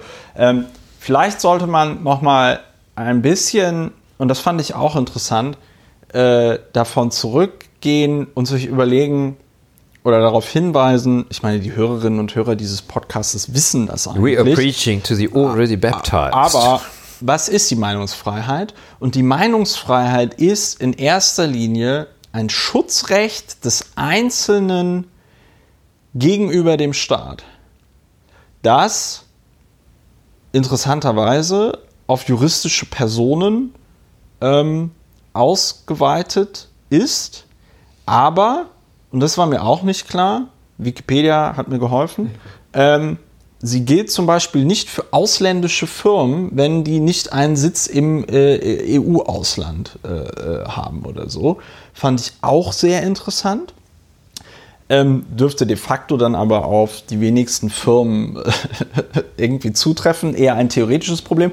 Und was ich auch nochmal sehr interessant fand, war, dass das mit der Meinungsfreiheit insgesamt bis zu dem sogenannten Lütt-Urteil in den 50er Jahren in Deutschland gar nicht so klar war, was das jetzt eigentlich bedeutet. Weil bevor die, vor dem Lütt-Urteil hat man, ähm, wenn ich das richtig verstanden habe, ich bin kein Verfassungsrechtler, äh, hat man das aber ungefähr so ausgelegt, dass man gesagt hat, ja, die Meinungsfreiheit ist jetzt eigentlich erstmal nur wirklich, wie gesagt, ein Schutzrecht gegenüber dem Staat, ein Recht, das der oder die Einzelne gegenüber dem Staat hat, aber es entfaltet so im direkten Austausch Bürger zu Bürger eigentlich keine Wirkung. So, und in dem Lütt-Urteil, ähm, wo, wenn ich das jetzt auch in der Wikipedia richtig verstanden habe, äh, viele Verfassungsrechtler sagen, das ist im Grunde genommen das definierende Urteil ähm, ein, des Bundesverfassungsgerichtes. Ein Riesenmeilenstein, ja. Ähm, weil sie dort nämlich dann eben eine Dogmatik ähm, definiert haben, wo sie gesagt haben, nein, also das Grundgesetz und diese Grundrechte, die durchziehen im Grunde genommen das gesamte Rechtswesen im, in der Bundesrepublik Deutschland und die Meinungsfreiheit als Grundrecht bedeutet natürlich auch, dass man die Meinungsfreiheit gegenüber anderen Leuten äh, äh, ja die äh, sogenannte äh, mittelbare Drittwirkung der ja. Grundrechte. Das war in der Tat ein verfassungsdogmatisch. Das war so das iPhone der Verfassungsdogmatik. Ei des Kolumbus der Verfassungsdogmatik und das iPhone äh, der Verfassungs der, der Grundrechtsdogmatik, äh, weil eben in der Tat ähm, die Grundrechte zunächst als Abwehrrechte, als in ihrem Kern als reine Abwehrrechte gewertet wurden, die das Recht, gerade mal das Recht garantierten, von der Obrigkeit, aus dieser Schiene kommen die ja, äh, ähm, von der Obrigkeit in Ruhe gelassen zu werden, den Status Negativus zu behalten. Vor dem Hintergrund der Erfahrungen des Dritten Reiches. Ja, also ähm, auch. Also, und äh, Grundrechte gab es ja schon vor dem Dritten Reich.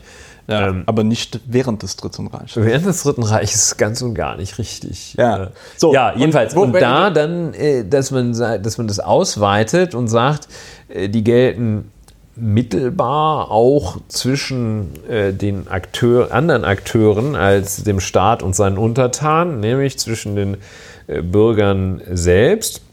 Und in dem äh, Lüt-Fall hatte ja. Äh, das wollte ich noch sagen. Hatte äh, ja der dortige Beschwerdeführer, das war glaube ich eine Verfassungsbeschwerde, ja. hatte zuvor äh, den Regisseur Veit Harlan. Ja der Jut seines Zeichens äh, Regisseur des äh, wahrscheinlich überaus ekligen Filmes, also im Sinne von das, ja, das ein mieses, ein mieser miesen Machwerks ein, ein mieses Scheiß Propaganda Nazi. Den hatte der dortige Beschwerdeführer äh, massiv äh, ja, was weiß ich gar nicht, massiv. Ich dir der gerne hatte den erklären. Ich äh, kritisiert. Ja, das ist eine gute Sache, das hilft doch sehr. Ne? Also, es gab, äh, äh, das war in Hamburg oder Bremen, auf jeden Fall äh, gab es so eine Art deutsche Filmwochen. Ja? ja. Und es war das Jahr 1950. Wir erinnern uns, was war fünf Jahre vorher, Ende des Zweiten Weltkrieges. Und dann sollte dort ein neuer Film eben genau dieses Fight Harlands gezeigt werden.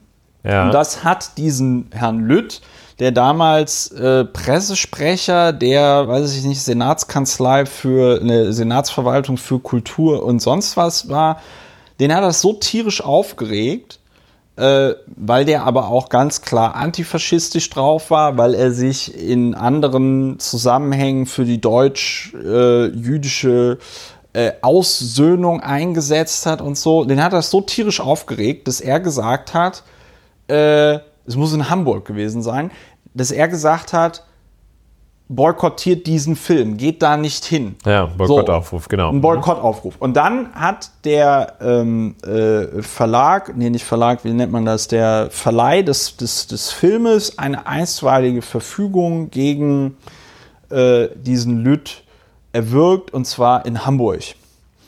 Und dagegen ist er dann mit eben dieser beschriebenen Verfassungsbeschwerde vorgegangen. Und da hat das Bundesverfassungsgericht dieser Verfassungsbeschwerde stattgegeben und gesagt, dass er dort in seinem Grundrecht der Meinungsfreiheit eingeschränkt worden ist durch dieses Urteil des Landgerichtes Hamburg, weil dieser Boykottaufruf tatsächlich keine andere Wirkung hatte, außer dass er, also äh, die haben so argumentiert, dass sie gesagt haben, ja, es kann sein, dass da dem äh, äh, äh, Verleih und dem Fall Haaland dadurch irgendwie ein finanzieller Schaden entstanden ist oder so, aber er konnte nicht aus seiner Position als Pressesprecher da im Hamburger Senat für irgendwie irgendeine andere ähm, Sanktion oder so sorgen. Das blieb ja folgenlos. Es ist nicht so, dass dann da die Polizei in die Kinos gerannt ist und die Filmrollen konfisziert hat oder so. Was wiederum nicht gegangen wäre. Ja. Der Film wurde ja gezeigt.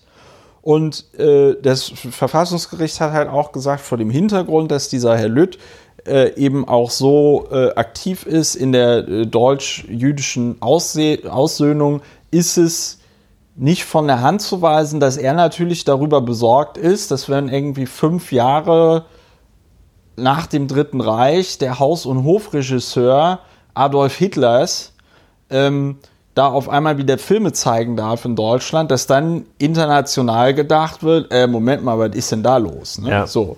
Und die Verteidigung von Veit Harlan hat sich ja darauf berufen, dass sie gesagt haben, ja Moment, aber der Veit Harlan, der wurde doch hier easy peasy entnazifiziert, ist doch alles Bingo Bongo. Und äh, da soll der Lütt. Er war sogar äh, rechtskräftig freigesprochen worden. Offenbar gab es ein Strafverfahren wegen Ja. dieser, seiner Beteiligung oder äh, Ja. an dem Film Jud Süß. Ja. Und rechtskräftig freigesprochen worden und hat dann gesagt, hier, das schränkt meine Persönlichkeitsrechte so stark ein, was Herr Lüth da macht. Ähm, das, äh, das kann ich nicht hinnehmen und äh, das ist verfassungswidrig. So, und dieses Lüth-Urteil, also das äh, iPhone, das Smartphone, das Rad der Verfassungsdogmatik. Ähm, und wie komme ich da drauf? Um einfach mal zu skizzieren, einfach mal zu skizzieren, was das für Dimensionen sind, über die wir hier reden, worum es bei der Meinungsfreiheit geht. Und dass gerade eben das, was da in Hamburg passiert ist, nämlich, da ist eine Universität, die wird durch staatliche Mittel finanziert und die äh, hat einen Veranstaltungssaal und für diese Veranstaltungssaal gibt es Regeln. Kann sich jeder angucken, wenn jetzt zum Beispiel jemand in Berlin Mitte im, äh, alten, im alten Rathaus jemand da den, ähm, ich weiß gar nicht mehr, den Otto-Sur-Saal, da hatte die Piratenfraktion, äh, nicht die Piratenfraktion, in dem, im Otto-Sur-Saal hatte die Piratenpartei 2011 ihre Aufstellungsversammlung für die, ähm, äh, für die Wahl im, Ja. zum Abgeordnetenhaus. Und da gibt es dann bei so öffentlichen Einrichtungen oft Kontraktionszwang. Das bedeutet, dass wenn du nicht gegen die aufgestellten Regeln verstößt, müssen die dir diesen Raum geben, sofern du in der Lage bist, es zu bezahlen. Ja. Diesen Kontraktionszwang scheint es dort an der Universität nicht zu geben, halte ich auch für eine gute ähm, äh, erstmal äh, Regelung, weil gerade bei einer Universität immer die Gefahr besteht, dass jemand äh, den Namen, den wissenschaftlich renommierten Namen, wobei ich jetzt nicht weiß, wie renommiert oder unrenommiert die Universität Hamburg ist, aber ich würde mal unterstellen, deutsche Universitäten sind ja, die, die, Bekannt, Sind bekannt für ihre dafür- überfüllten Hörsäle ja, aber die sind auch bekannt dafür, dass missmutig mal- unmotivierte Ja, Juraprofessoren. Ab und, ab, und ja. zu, ab und zu fällt da aber auch mal ein Nobelpreisträger oder eine. Nobelpreisträgerin ab. So, langer Rede, kurzer Sinn. Die ähm, äh, äh, Universität sagt halt, ist nicht, kann ich total gut verstehen. Sonst würde ich nämlich meinen, weiß ich nicht, neuen Staubsauger auch immer im Hörsaal von, von der, vom MIT oder der TU Karlsruhe Ja, oder so ja, oder äh, präsentieren. Tod in der Charité, ja, ja, genau. So, so und, und, und darauf haben die keinen Bock. Und wie absurd und quatschig und perfide diese ganze Geschichte ist, äh, wird dadurch, wird dadurch ähm, äh, sichtbar, dass man ja sich mal zum Beispiel auf Google Maps oder Apple Maps oder einem beliebigen Kartenprogramm angucken kann, wo ist denn das Audimax der schönen Universität Hamburg. Das ist am äh, Direkt am Bahnhof Dammtor. ist Genau, es ist direkt am Damm, äh, Bahnhof Dammtor. Und wer den Bahnhof Dammtor kennt, der weiß, was ist da auch noch am Bahnhof Dammtor? Kongresszentrum meinst du, oder was? Nee, das meine ich gar nicht, aber das ist sehr gut, dass du darauf hinweist, Könnte man auch dass meinen, es da ne? ein Weil Kongresszentrum gibt. Dieses Kongresszentrum wird garantiert einen Kontraktionszwang haben, weil sich vom Kongresszentrum in Hannover, die hatten dann nämlich mal so eine Ich finde, äh, krasse Esoterikmesse. ja. Ja. denk mal drüber Also, nach. Selbst wenn äh, Christian, das Élysée-Hotel ist da. Äh, Genau, das Grand Elysée, das ist ein Grand Hotel. ähm, selbst wenn Christian Lindner zu Unrecht oder in rechtsfehlerhafter Anwendung der Satzung der Universität Hamburg ein Raum versagt worden wäre, Ja.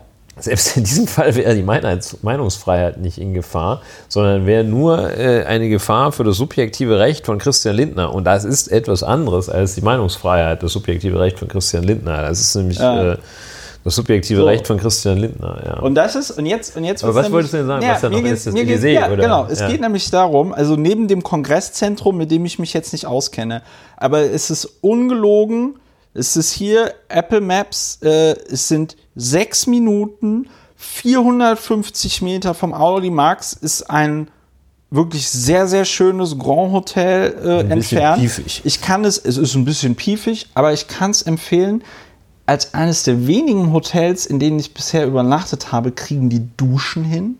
Ich weiß nicht, ob du das kennst, aber das mit Duschen ist ein ganz, ganz kritisches ein Thema in Hotels. anständiges Hamburger Kaufmannshotel. Die, die meisten Hotels kriegen es nicht hin, eine ordentlich abschließende Duschkabine bereitzusstellen, was dazu führt, dass sich der Boden der Dusche mit Wasser füllt und man steigt aus der Dusche aus und tritt in so ein vollgesogene, in so eine vollgesogene Fußmatte und möchte schon direkt ähm, wieder nach Hause gehen, weil es so eklig ist. Nicht so im Grand Elysée Hamburg. 1A Duschkabinen. Alleine die Duschkabinen sind eine Reise wert. Wenn ihr eine Reise dort buchen solltet, sagt doch einfach, dass dieser Podcast es empfohlen hat. Ich weiß nicht, ähm, ob es was bringt, wenn ich dort ähm, auch mal was Wenn, wenn ich das buche. so ein bisschen moderieren, und da Ja. hätte Christian Lindner hingehen sollen. Ja, zum Beispiel, es gibt hier so die Tag Ganztagespauschale ab 85 Euro, Bereitstellung des Tagungsraums entsprechend der Teilnehmerzahl, kostenfreies Highspeed-WLAN. Will nur damit sagen, wenn es Christian Lindner im Sinne der Meinungsfreiheit darum gegangen wäre, vor einer größeren oder kleineren Gruppe von Leuten zu sprechen, dann wäre 500 Meter vom gewünschten Tagungsort Ja. ein Tagungsort gewesen, wo er, Christian Lindner, der Markt regelt alles, äh, direkt hin hätte gehen können und sagen können, hier habt ihr, weiß ich nicht, 5000 Euro, ich will einmal äh, zwei Stunden in eurem größten Saal reden. Ja, er hätte sich äh, ja auch äh, auf den Campus stellen können. Äh, Ja. Wahrscheinlich, jedenfalls vor den Campus. Äh, es ist Christian Lindner natürlich nicht untersagt worden, irgendeine Äußerung zu tätigen. Ja. Also, und, und äh, mir ist wichtig, das zu betonen, dass unabhängig davon, ob diese Entscheidung zu Recht ergangen ist. Es wird ja immer so ein bisschen nebulös angeführt, Sarah Wagenknecht habe in der Universität reden dürfen. Nicht aber Christian Lindner, äh, was man aus vielen Gründen verstehen kann, aber äh, äh, und ähm, selbst wenn ihm zu Unrecht ein Raum versagt worden wäre, wäre nicht die Meinungsfreiheit in Gefahr, sondern Ja. es wäre Christian Lindner ein Raum versagt worden. Ähm, ich würde auch alles dafür tun, dass Christian Lindner nicht in meiner Nähe einen Raum erhält, um sein tatsächlich unsinniges Zeug in die Welt zu setzen, nämlich unsinniges Zeug, genau dieses, die Behauptung, die Meinungsfreiheit sei in Gefahr.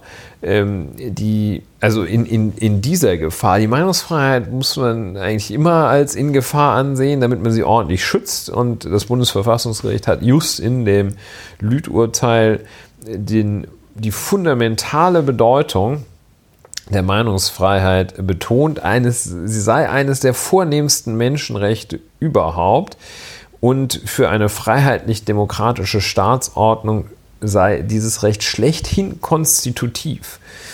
Also ohne Meinungsfreiheit kein Staat. Und da so, nur weil jetzt Christian Lindner den Raum nicht kriegt und nur weil irgendein AfD-Holzkopf nicht volksverhetzend sich betätigen darf, zu glauben, dieses vornehme Recht sei in Gefahr, das ist, das ist schlimm. Das ist schlimm. Das, Und da, ist, das ist schlimm. Und immer, wenn man dann sagt, ja, was, was dürfen Sie denn? Welche Meinung genau. äh, wird Ihnen denn äh, untersagt zu äußern? Ähm, der ich dann- sie gerade in einem der größten Also, deutschen dann- Radiosender Also interviewe. Sie, ich, ich garantiere Ihnen, äh, Sie, Sie können jetzt gerade, Sie können wirklich alles sagen. Ja. Ich garantiere Ihnen, das wird, können Sie auch jetzt sagen. Ich, was ich Ihnen nicht garantieren kann, ist, dass wenn Sie jetzt irgendeine eine Volksgruppe hier äh, verhetzen, äh, dass, dass nicht der Staatsanwalt sich einschaltet. Aber ich garantiere, Sie können alles sagen. Ähm, und was können Sie denn irgendwo nicht sagen? Dann kommt natürlich nichts, weil das Ja. nur gefühlt ist, nur weil man jetzt irgendwie nicht auf auf die scheiß Bindestrich irgendwas schimpfen darf, äh, sieht man die Meinungsfreiheit in Gefahr. Ja. Und, immer natürlich nur für die Äußerung, die man selber tätigen möchte. Und dazu, ja, dazu, Also wir stellen fest, Ja. ganz kurz, wir stellen fest, die Meinungsfreiheit ist nicht in Gefahr, jedenfalls nicht in diesem Sinne in Gefahr. ja, dazu noch. Das stimmt nicht. Wer das noch, sagt, lügt. Ja, dazu noch Und, zwei Sachen. Oder hat bestenfalls keine Ahnung. Christian Lindner kann man nicht, der ist ja selbst. Beides. Der lügt nein, und hat nein, keine der, Ahnung. Der ist ja, ex, der ist ja Profi. Ist der dumm. Nach eigener Einschätzung ist er ja auch Profi. Äh, und und Kuhkrawatten. und äh, insofern, Ja, also. es ist reines Kalkül. We- weißt du, was der große Festsaal, weißt du, wie viele Personen der große Festsaal im Grand Elysée fasst?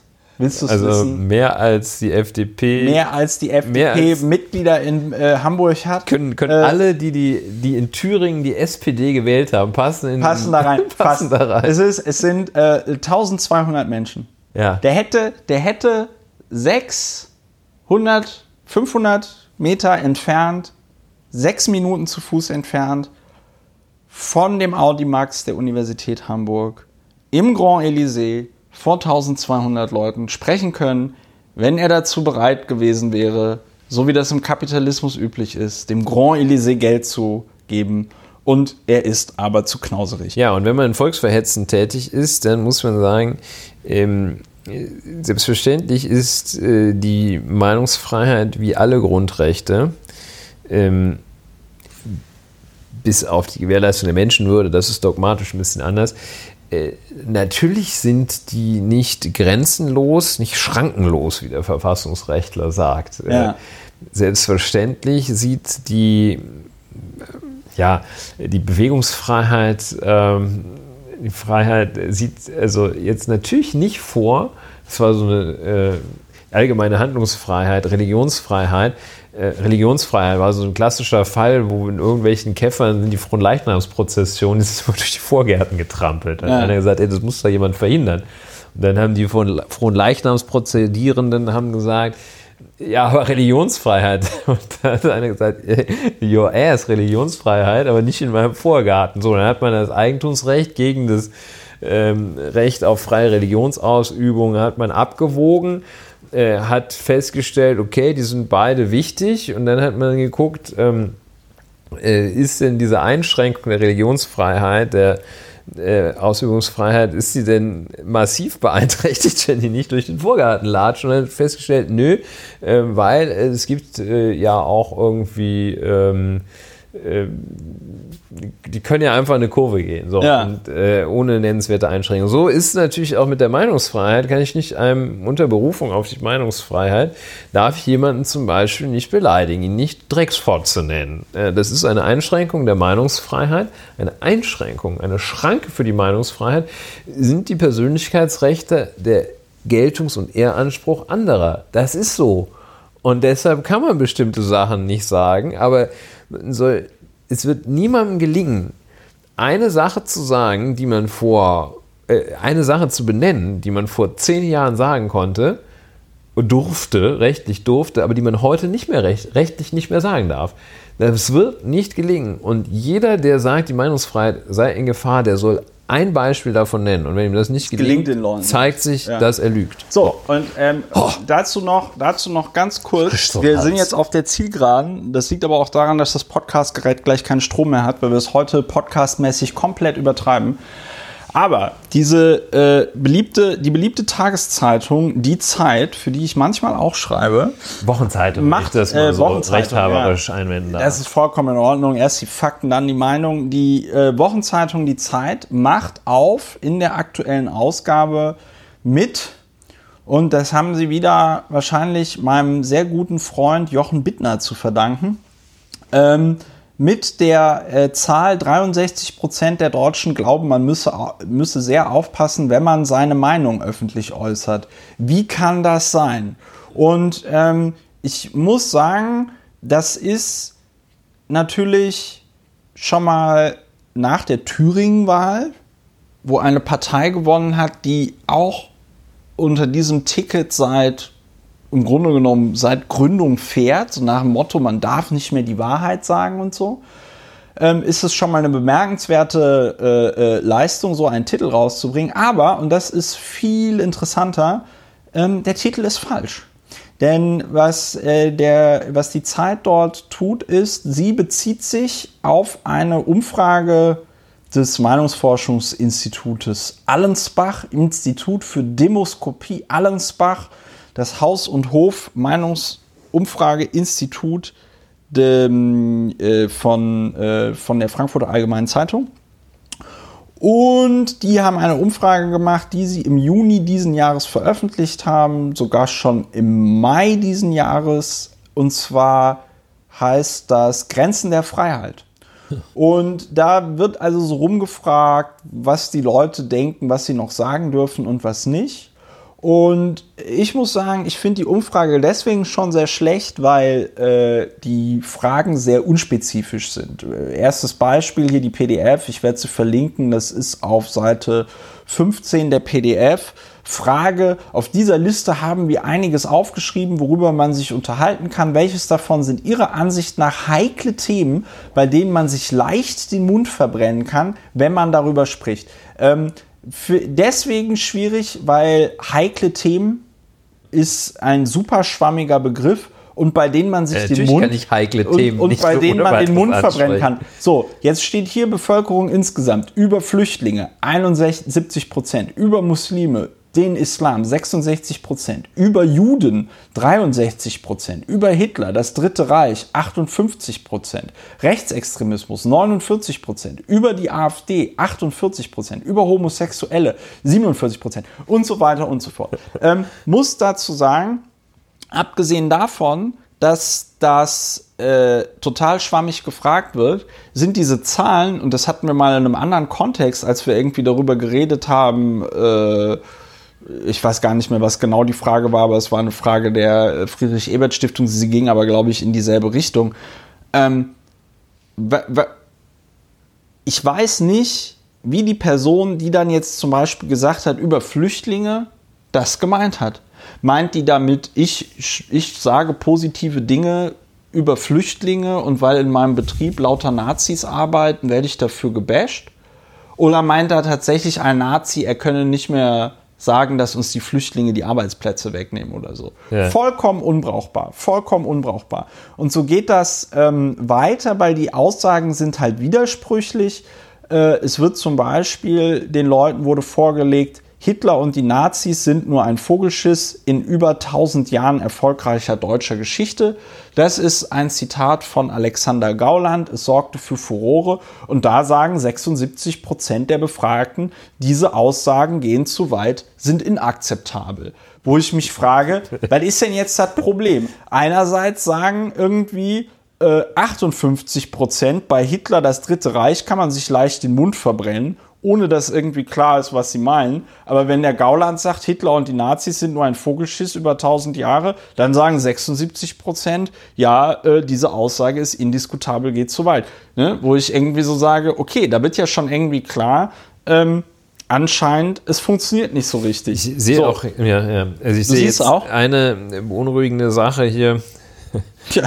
äh, also ich stimme dir da zu, dass die Aussagekraft dieser Art von Befragung, also selbst wenn man alle 83 Millionen Deutschen befragt, ist die Aussagekraft da gleich null.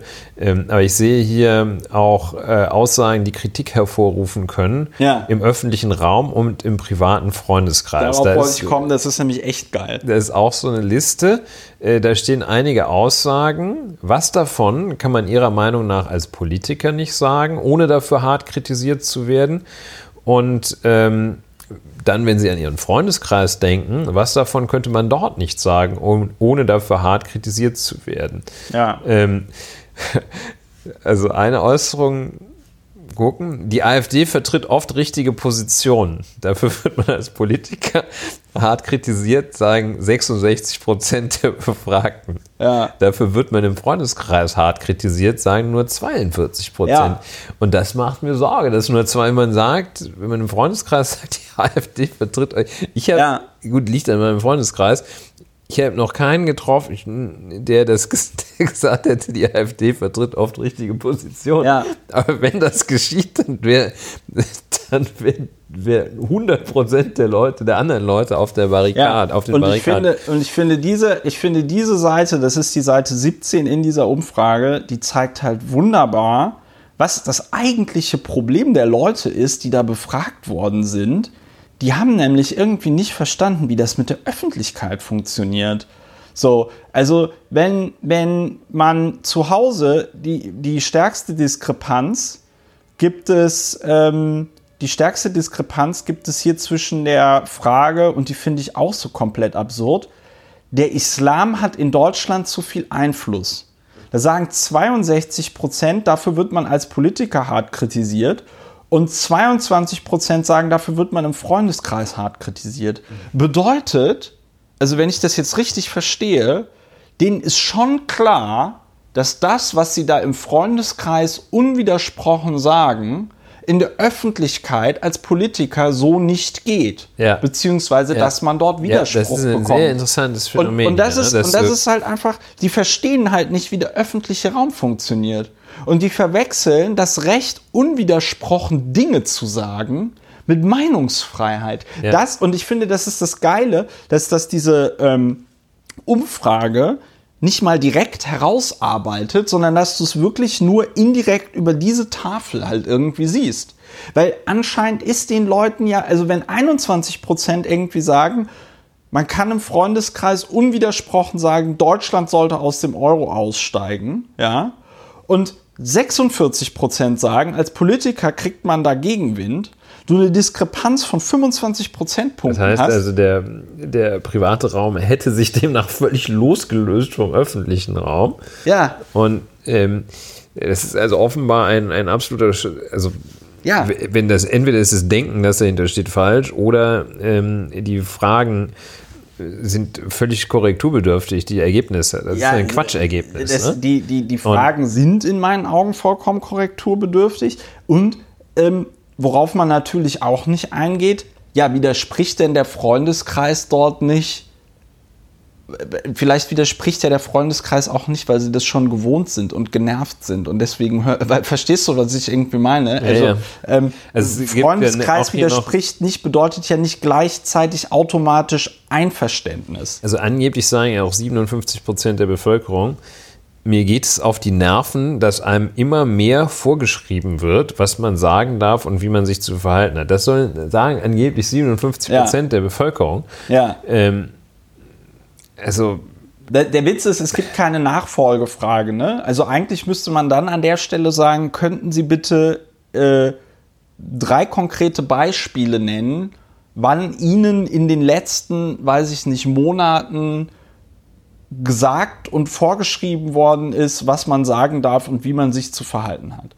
Und ich glaube, das ist halt einfach ähm, ein, ein ganz interessantes Phänomen, dass sich wahrscheinlich auch viele dieser Befragten in sozialen Netzwerken zum Beispiel äh, bewegen und da kriegen sie halt Widerspruch und damit kommen sie nicht klar und dann sagen sie, mir will irgendjemand vor, vor ähm, äh, äh, will irgendjemand sagen, was man was man sagen kann und jetzt bevor der Strom hier gleich ausfällt, ja, gehe ich noch auf die weil wir ähm, senden dieses Mal aus Kalifornien, wo Ja. wegen der Waldbrandgefahr. ja. Hast du diese, hast du diese Hochzeitsfotos aus, ich glaube, Martha's Vineyard, das ist da ja in Kalifornien, da in der Hab ich Kante, nicht gesehen. Äh, gesehen, wo die, wo die, wo das Brautpaar mit so Gasmasken, mit so, äh, also jetzt nicht Gasmasken wie im Ersten Weltkrieg, aber die hatten halt so, so Mundschutz auf, so, so, so Partikel- Rauchfilter, Partikelfilter, das Ja, fand ich ganz geil. Rußpartikelfilter. Ja, hoffentlich nicht von VW. Naja, also, und Ja, dann jedenfalls. wirklich äh, worauf sich also die Zeit jetzt hier bezieht mit ihrem komischen Satz. 63 Prozent der Deutschen glauben, man müsse sehr aufpassen, wenn man seine Meinung öffentlich äußert. Frage von Allensbach. Vollkommen, ich nehme es schon mal vorweg, vollkommen bescheuerte Frage. Neulich sagte jemand, Doppelpunkt. Heutzutage muss man sehr aufpassen, zu welchen Themen man sich wie äußert. Es gibt viele ungeschriebene Gesetze, welche Meinungen akzeptabel und zulässig sind und welche eher tabu. Sehen Sie das auch so oder sehen Sie das nicht so? Badum. tss. So, da sagen 63% sehe ich auch so. 23% sagen, sehe ich nicht so. und 14% sind unentschieden. Diese 14% haben die Frage wahrscheinlich nicht. Also ich würde äh, da antworten, ähm, also wenn man nicht antworten darf, die Frage ist Schwachsinn, Ja. äh, würde ich natürlich mit, äh, sehe ich genauso antworten. Selbstverständlich. Der, der Witz ja, klar ist- gibt es ungeschriebene der, Regeln. Ja, der, der Witz ist, es, es, es gibt viele ungeschriebene Gesetze, welche Meinungen akzeptabel Ja. und zulässig sind. Es ist, glaube ich, erstes Semester Soziologie. Also ich würde bei dem Begriff zulässig, würde ich noch mal gucken, ne, äh, wie meinte das denn? Aber klar, also Ja. bestimmte Meinungen sind in dem Sinne nicht zulässig, So. als dass es dann ähm, Gegenmeinungen gibt und, gegebenenfalls auch gegen Druck, wenn man Quatsch Und der, und erzählt. der erste Satz, und der erste Satz ist halt auch kompletter Schwachsinn. Heutzutage muss man sehr aufpassen, zu welchen Themen man sich wie äußert. Ist doch vollkommener Quatsch. Heutzutage stimmt nicht. Es war schon immer so. Versuch doch mal, äh, dir Versuch vorzustellen. mal im Mittelalter Gott zu lästern. Nee, aber versuch mal, versuch dir mal vorzustellen, du unter du Füßen. irgendwie, du saßt irgendwie in den 90er Jahren am Weihnachtsfest äh, angesichts der Debatten, ob NS-Zwangsarbeiter äh, jetzt mal endlich entschädigt werden sollten oder nicht, ja, da, wo sich, weiß ich nicht, so die letzten Zwangsarbeitssklaven, die in irgendeinem KZ äh, dahin darbten, vor deutschen Gerichten standen und sagten, bitte gebt uns doch mal wenigstens eine Mark äh, für die ganze kostenlose Arbeit, die wir da unter widrigsten Bedingungen. Da versucht ihr mal vorzustellen, am Weihnachtsfest 1994 saße du, Mama, Papa, ich finde schon, wir sollten diesen Zwangsarbeitern jetzt mal Geld geben oder sonst irgendwas. Habe ich, hab ich, nicht, hab ich nicht das Gefühl, dass das etwas ist, was jemals in Deutschland zu großen äh, Jubel äh, äh, selbst im Bekanntes- und Freundeskreis, aber gut, vielleicht äh, Ja, schätze ich da einfach meine Familie anders Also ein als du deine Familie, wenn ich jetzt auf deine Blicke, deine Blicke so achte. ja, äh, schönes Beispiel. Ich verstehe es noch nicht ganz, aber ich will es auch jetzt nicht ganz verstehen. Ähm, Wieso verstehst du es nicht ganz? Ich habe nicht das Gefühl. Ja, ich will damit einfach nur sagen, es gibt einfach Themen, wo du, äh, wo du immer Widerspruch gekriegt hast. Ja, Und das zwar jetzt nicht so Themen im Sinne wohl. von äh, äh, äh, die Ausländer nehmen uns die äh, äh, äh, Arbeitsplätze weg oder so, sondern im Gegenteil. Wenn du eher was Also, Progressives, Nettes, äh, sonst mal- wie gesagt hast. Also ich beginne jetzt, Ja. ja, äh, nehme ich, nehme ich zur Kenntnis. Ähm, und äh, also zunächst einmal ist ja festzustellen, dass die Gesellschaft in den letzten Jahrzehnten, auch wenn man sich mal so Filme aus den 50er Jahren anschaut, äh, dass die Gesellschaft ungemein viel offener geworden ist äh, im Hinblick auf das, was man sagen und schreiben kann und, Und darf machen kann. und machen kann. ne? Also jedenfalls im Hinblick auf die Meinungen, die man äußern kann. Wenn man den ganzen religiösen Raum nimmt, da kannst du sagen, was du willst inzwischen. Und ähm, sodass also die, die, die Grundtendenz ist äh, auch was man zu anderen sagen kann. Ne? Also wenn man sich wahrscheinlich mal, wenn man sich die Kommentierung zum Beleidigungstatbestand aus den 60er Jahren anschaut, da durfte man den Polizisten noch nicht mal so duzen und sagt, oh mal, was hast du denn hier gemacht? Äh, Oder die Trachtengruppe, du von der Trachten, ist gleich boing, bang, bam. Also, ähm, wenn man sich mal so grob fragt, ist es denn eigentlich jetzt offener? Darf ich jetzt mehr sagen oder weniger als früher? Kommt man natürlich zum, kommt, muss man zum Ergebnis kommen, mehr als früher. Was die wahrscheinlich meinen, ist, dass man auf den, ähm, ich benutze jetzt ein Zitat äh, der, der anderen, dass man jetzt nicht mehr sagen darf, die scheiß Ausländer, Genau. die gehören, äh, Ja. kann man sich vorstellen, wie es weitergeht. Das wird sanktioniert Ja, inzwischen. der, das ja? steht ja hier auch auf Und der. äh, so wie man früher nicht sagen durfte, ich glaube, dieser Jesus, der konnte gar nicht übers Wasser gehen. Ja, hier, pass auf, 18, Seite 18. Auf dieser Liste finden Sie Aussagen, stehen einige Aussagen. Was davon würden Sie auch sagen? So, äh, äh, 41 Prozent. Ich finde, es wird heute mit der politischen Korrektheit übertrieben. So, äh, da war aber noch irgendwas, mit dem man darf keine Witze über Ausländer mehr machen. Warte mal. Äh, heute kann man eigentlich nur noch im privaten Kreis sagen, was man wirklich denkt. 35 Prozent. Wo war das denn mit den Witzen über Ausländer? Ja, das ist in diesem Teil, der quer steht, Schaubild 5, äh, ziemlich am Ende. Ah ja, genau, genau, genau, genau, genau. Schaubild 5, Seite 26, genau. Hier auf dieser Liste stehen einmal verschiedene Trends oder Entwicklungen. Sind Sie darunter welche, die Sie übertrieben finden?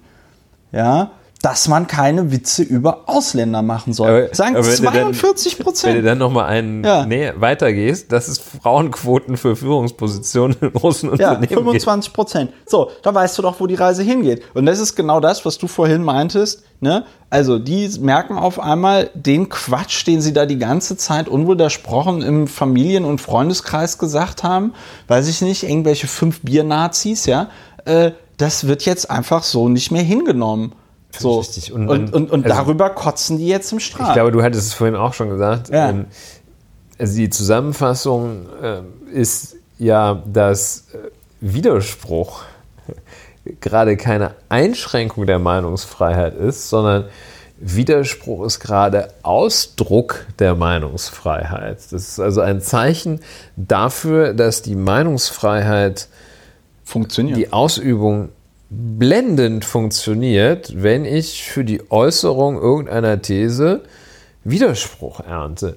Und der Umstand, dass man besonders viel Widerspruch erntet, ist zuallererst ein Indiz dafür, dass die geäußerte Auffassung besonders bescheuert ist und nicht ein Indiz dafür, dass die Meinungsfreiheit eingeschränkt wird. Es ist einfach, und das muss man mal sehen, auch lieber Christian Lindner und liebe Deppen, die meinen, die Meinungsfreiheit, die glauben, die Meinungsfreiheit sei eingeschränkt, versucht euch mal zu fragen, ob das nicht in allererster Linie ein Indiz, ein Zeichen dafür ist, dass ihr so unsäglichen Blödsinn erzählt. Ja. Blödsinn bis perfides, gefährliches Zeug erzählt, das euch die anderen verbieten wollen. Schaut euch das mal an.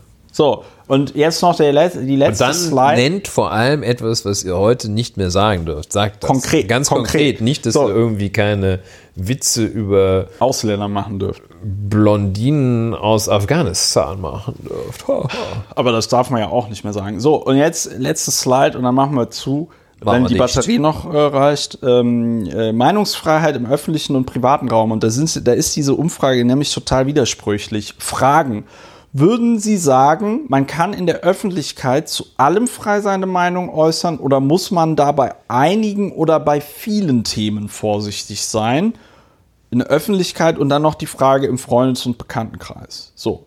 Und da sagt die, äh, sagen die Leute unter Freunden, 59 Prozent sagen, man kann seine Meinung frei äußern. 60 Prozent der Leute sagen, unter Freunden kann man, so. Und 34 Prozent sagen, bei einigen Themen muss man vorsichtig sein. Das sind überwältigende 93 Prozent, die sagen, man kann im Freundes- und Bekanntenkreis irgendwie alles sagen, bis auf ganz paar busy Themen. Und, 58, und 18 Prozent sagen, man kann sich öffentlich frei äußern. Und 58 Prozent sagen, bei einigen Themen vorsichtig und 20 Prozent sagen, bei vielen Themen vorsichtig in der Öffentlichkeit. Bedeutet, sage und schreibe 76 Prozent, zwei Drittel sagen, man kann seine Meinung frei äußern und muss halt bei einigen Themen vorsichtig sein. Hm, welche dieser Themen werden das wohl sein? Und ich glaube, die 20 Prozent, die sagen, bei vielen Themen muss man vorsichtig sein. Da wird es wahrscheinlich, wenn man so ein Venn-Diagramm macht, eine große Übereinstimmung äh, zu den Wählerinnen und Wählern der AfD geben. Ja. Und no, um nochmal und um nochmal um das zu sagen, ja, dass man bei etwas vorsichtig sein muss, ist auch noch keine Einschränkung der Meinungsfreiheit. ja. Und ähm, dass man, dass man die, ähm, dass man hier an der Stelle auf der, auf dem Titel der Zeit diese Umfrage vollkommen falsch wiedergibt, weil es sagen nicht 63 Prozent der Deutschen, das steht da überhaupt nicht drin. Man müsse aufpassen, wenn man seine Meinung öffentlich äußert. Steht in der Frage nicht drin. Die Frage ist, Heutzutage muss man sehr aufpassen, zu welchen Themen man sich wie äußert. Steht von Öffentlichkeit nichts drin.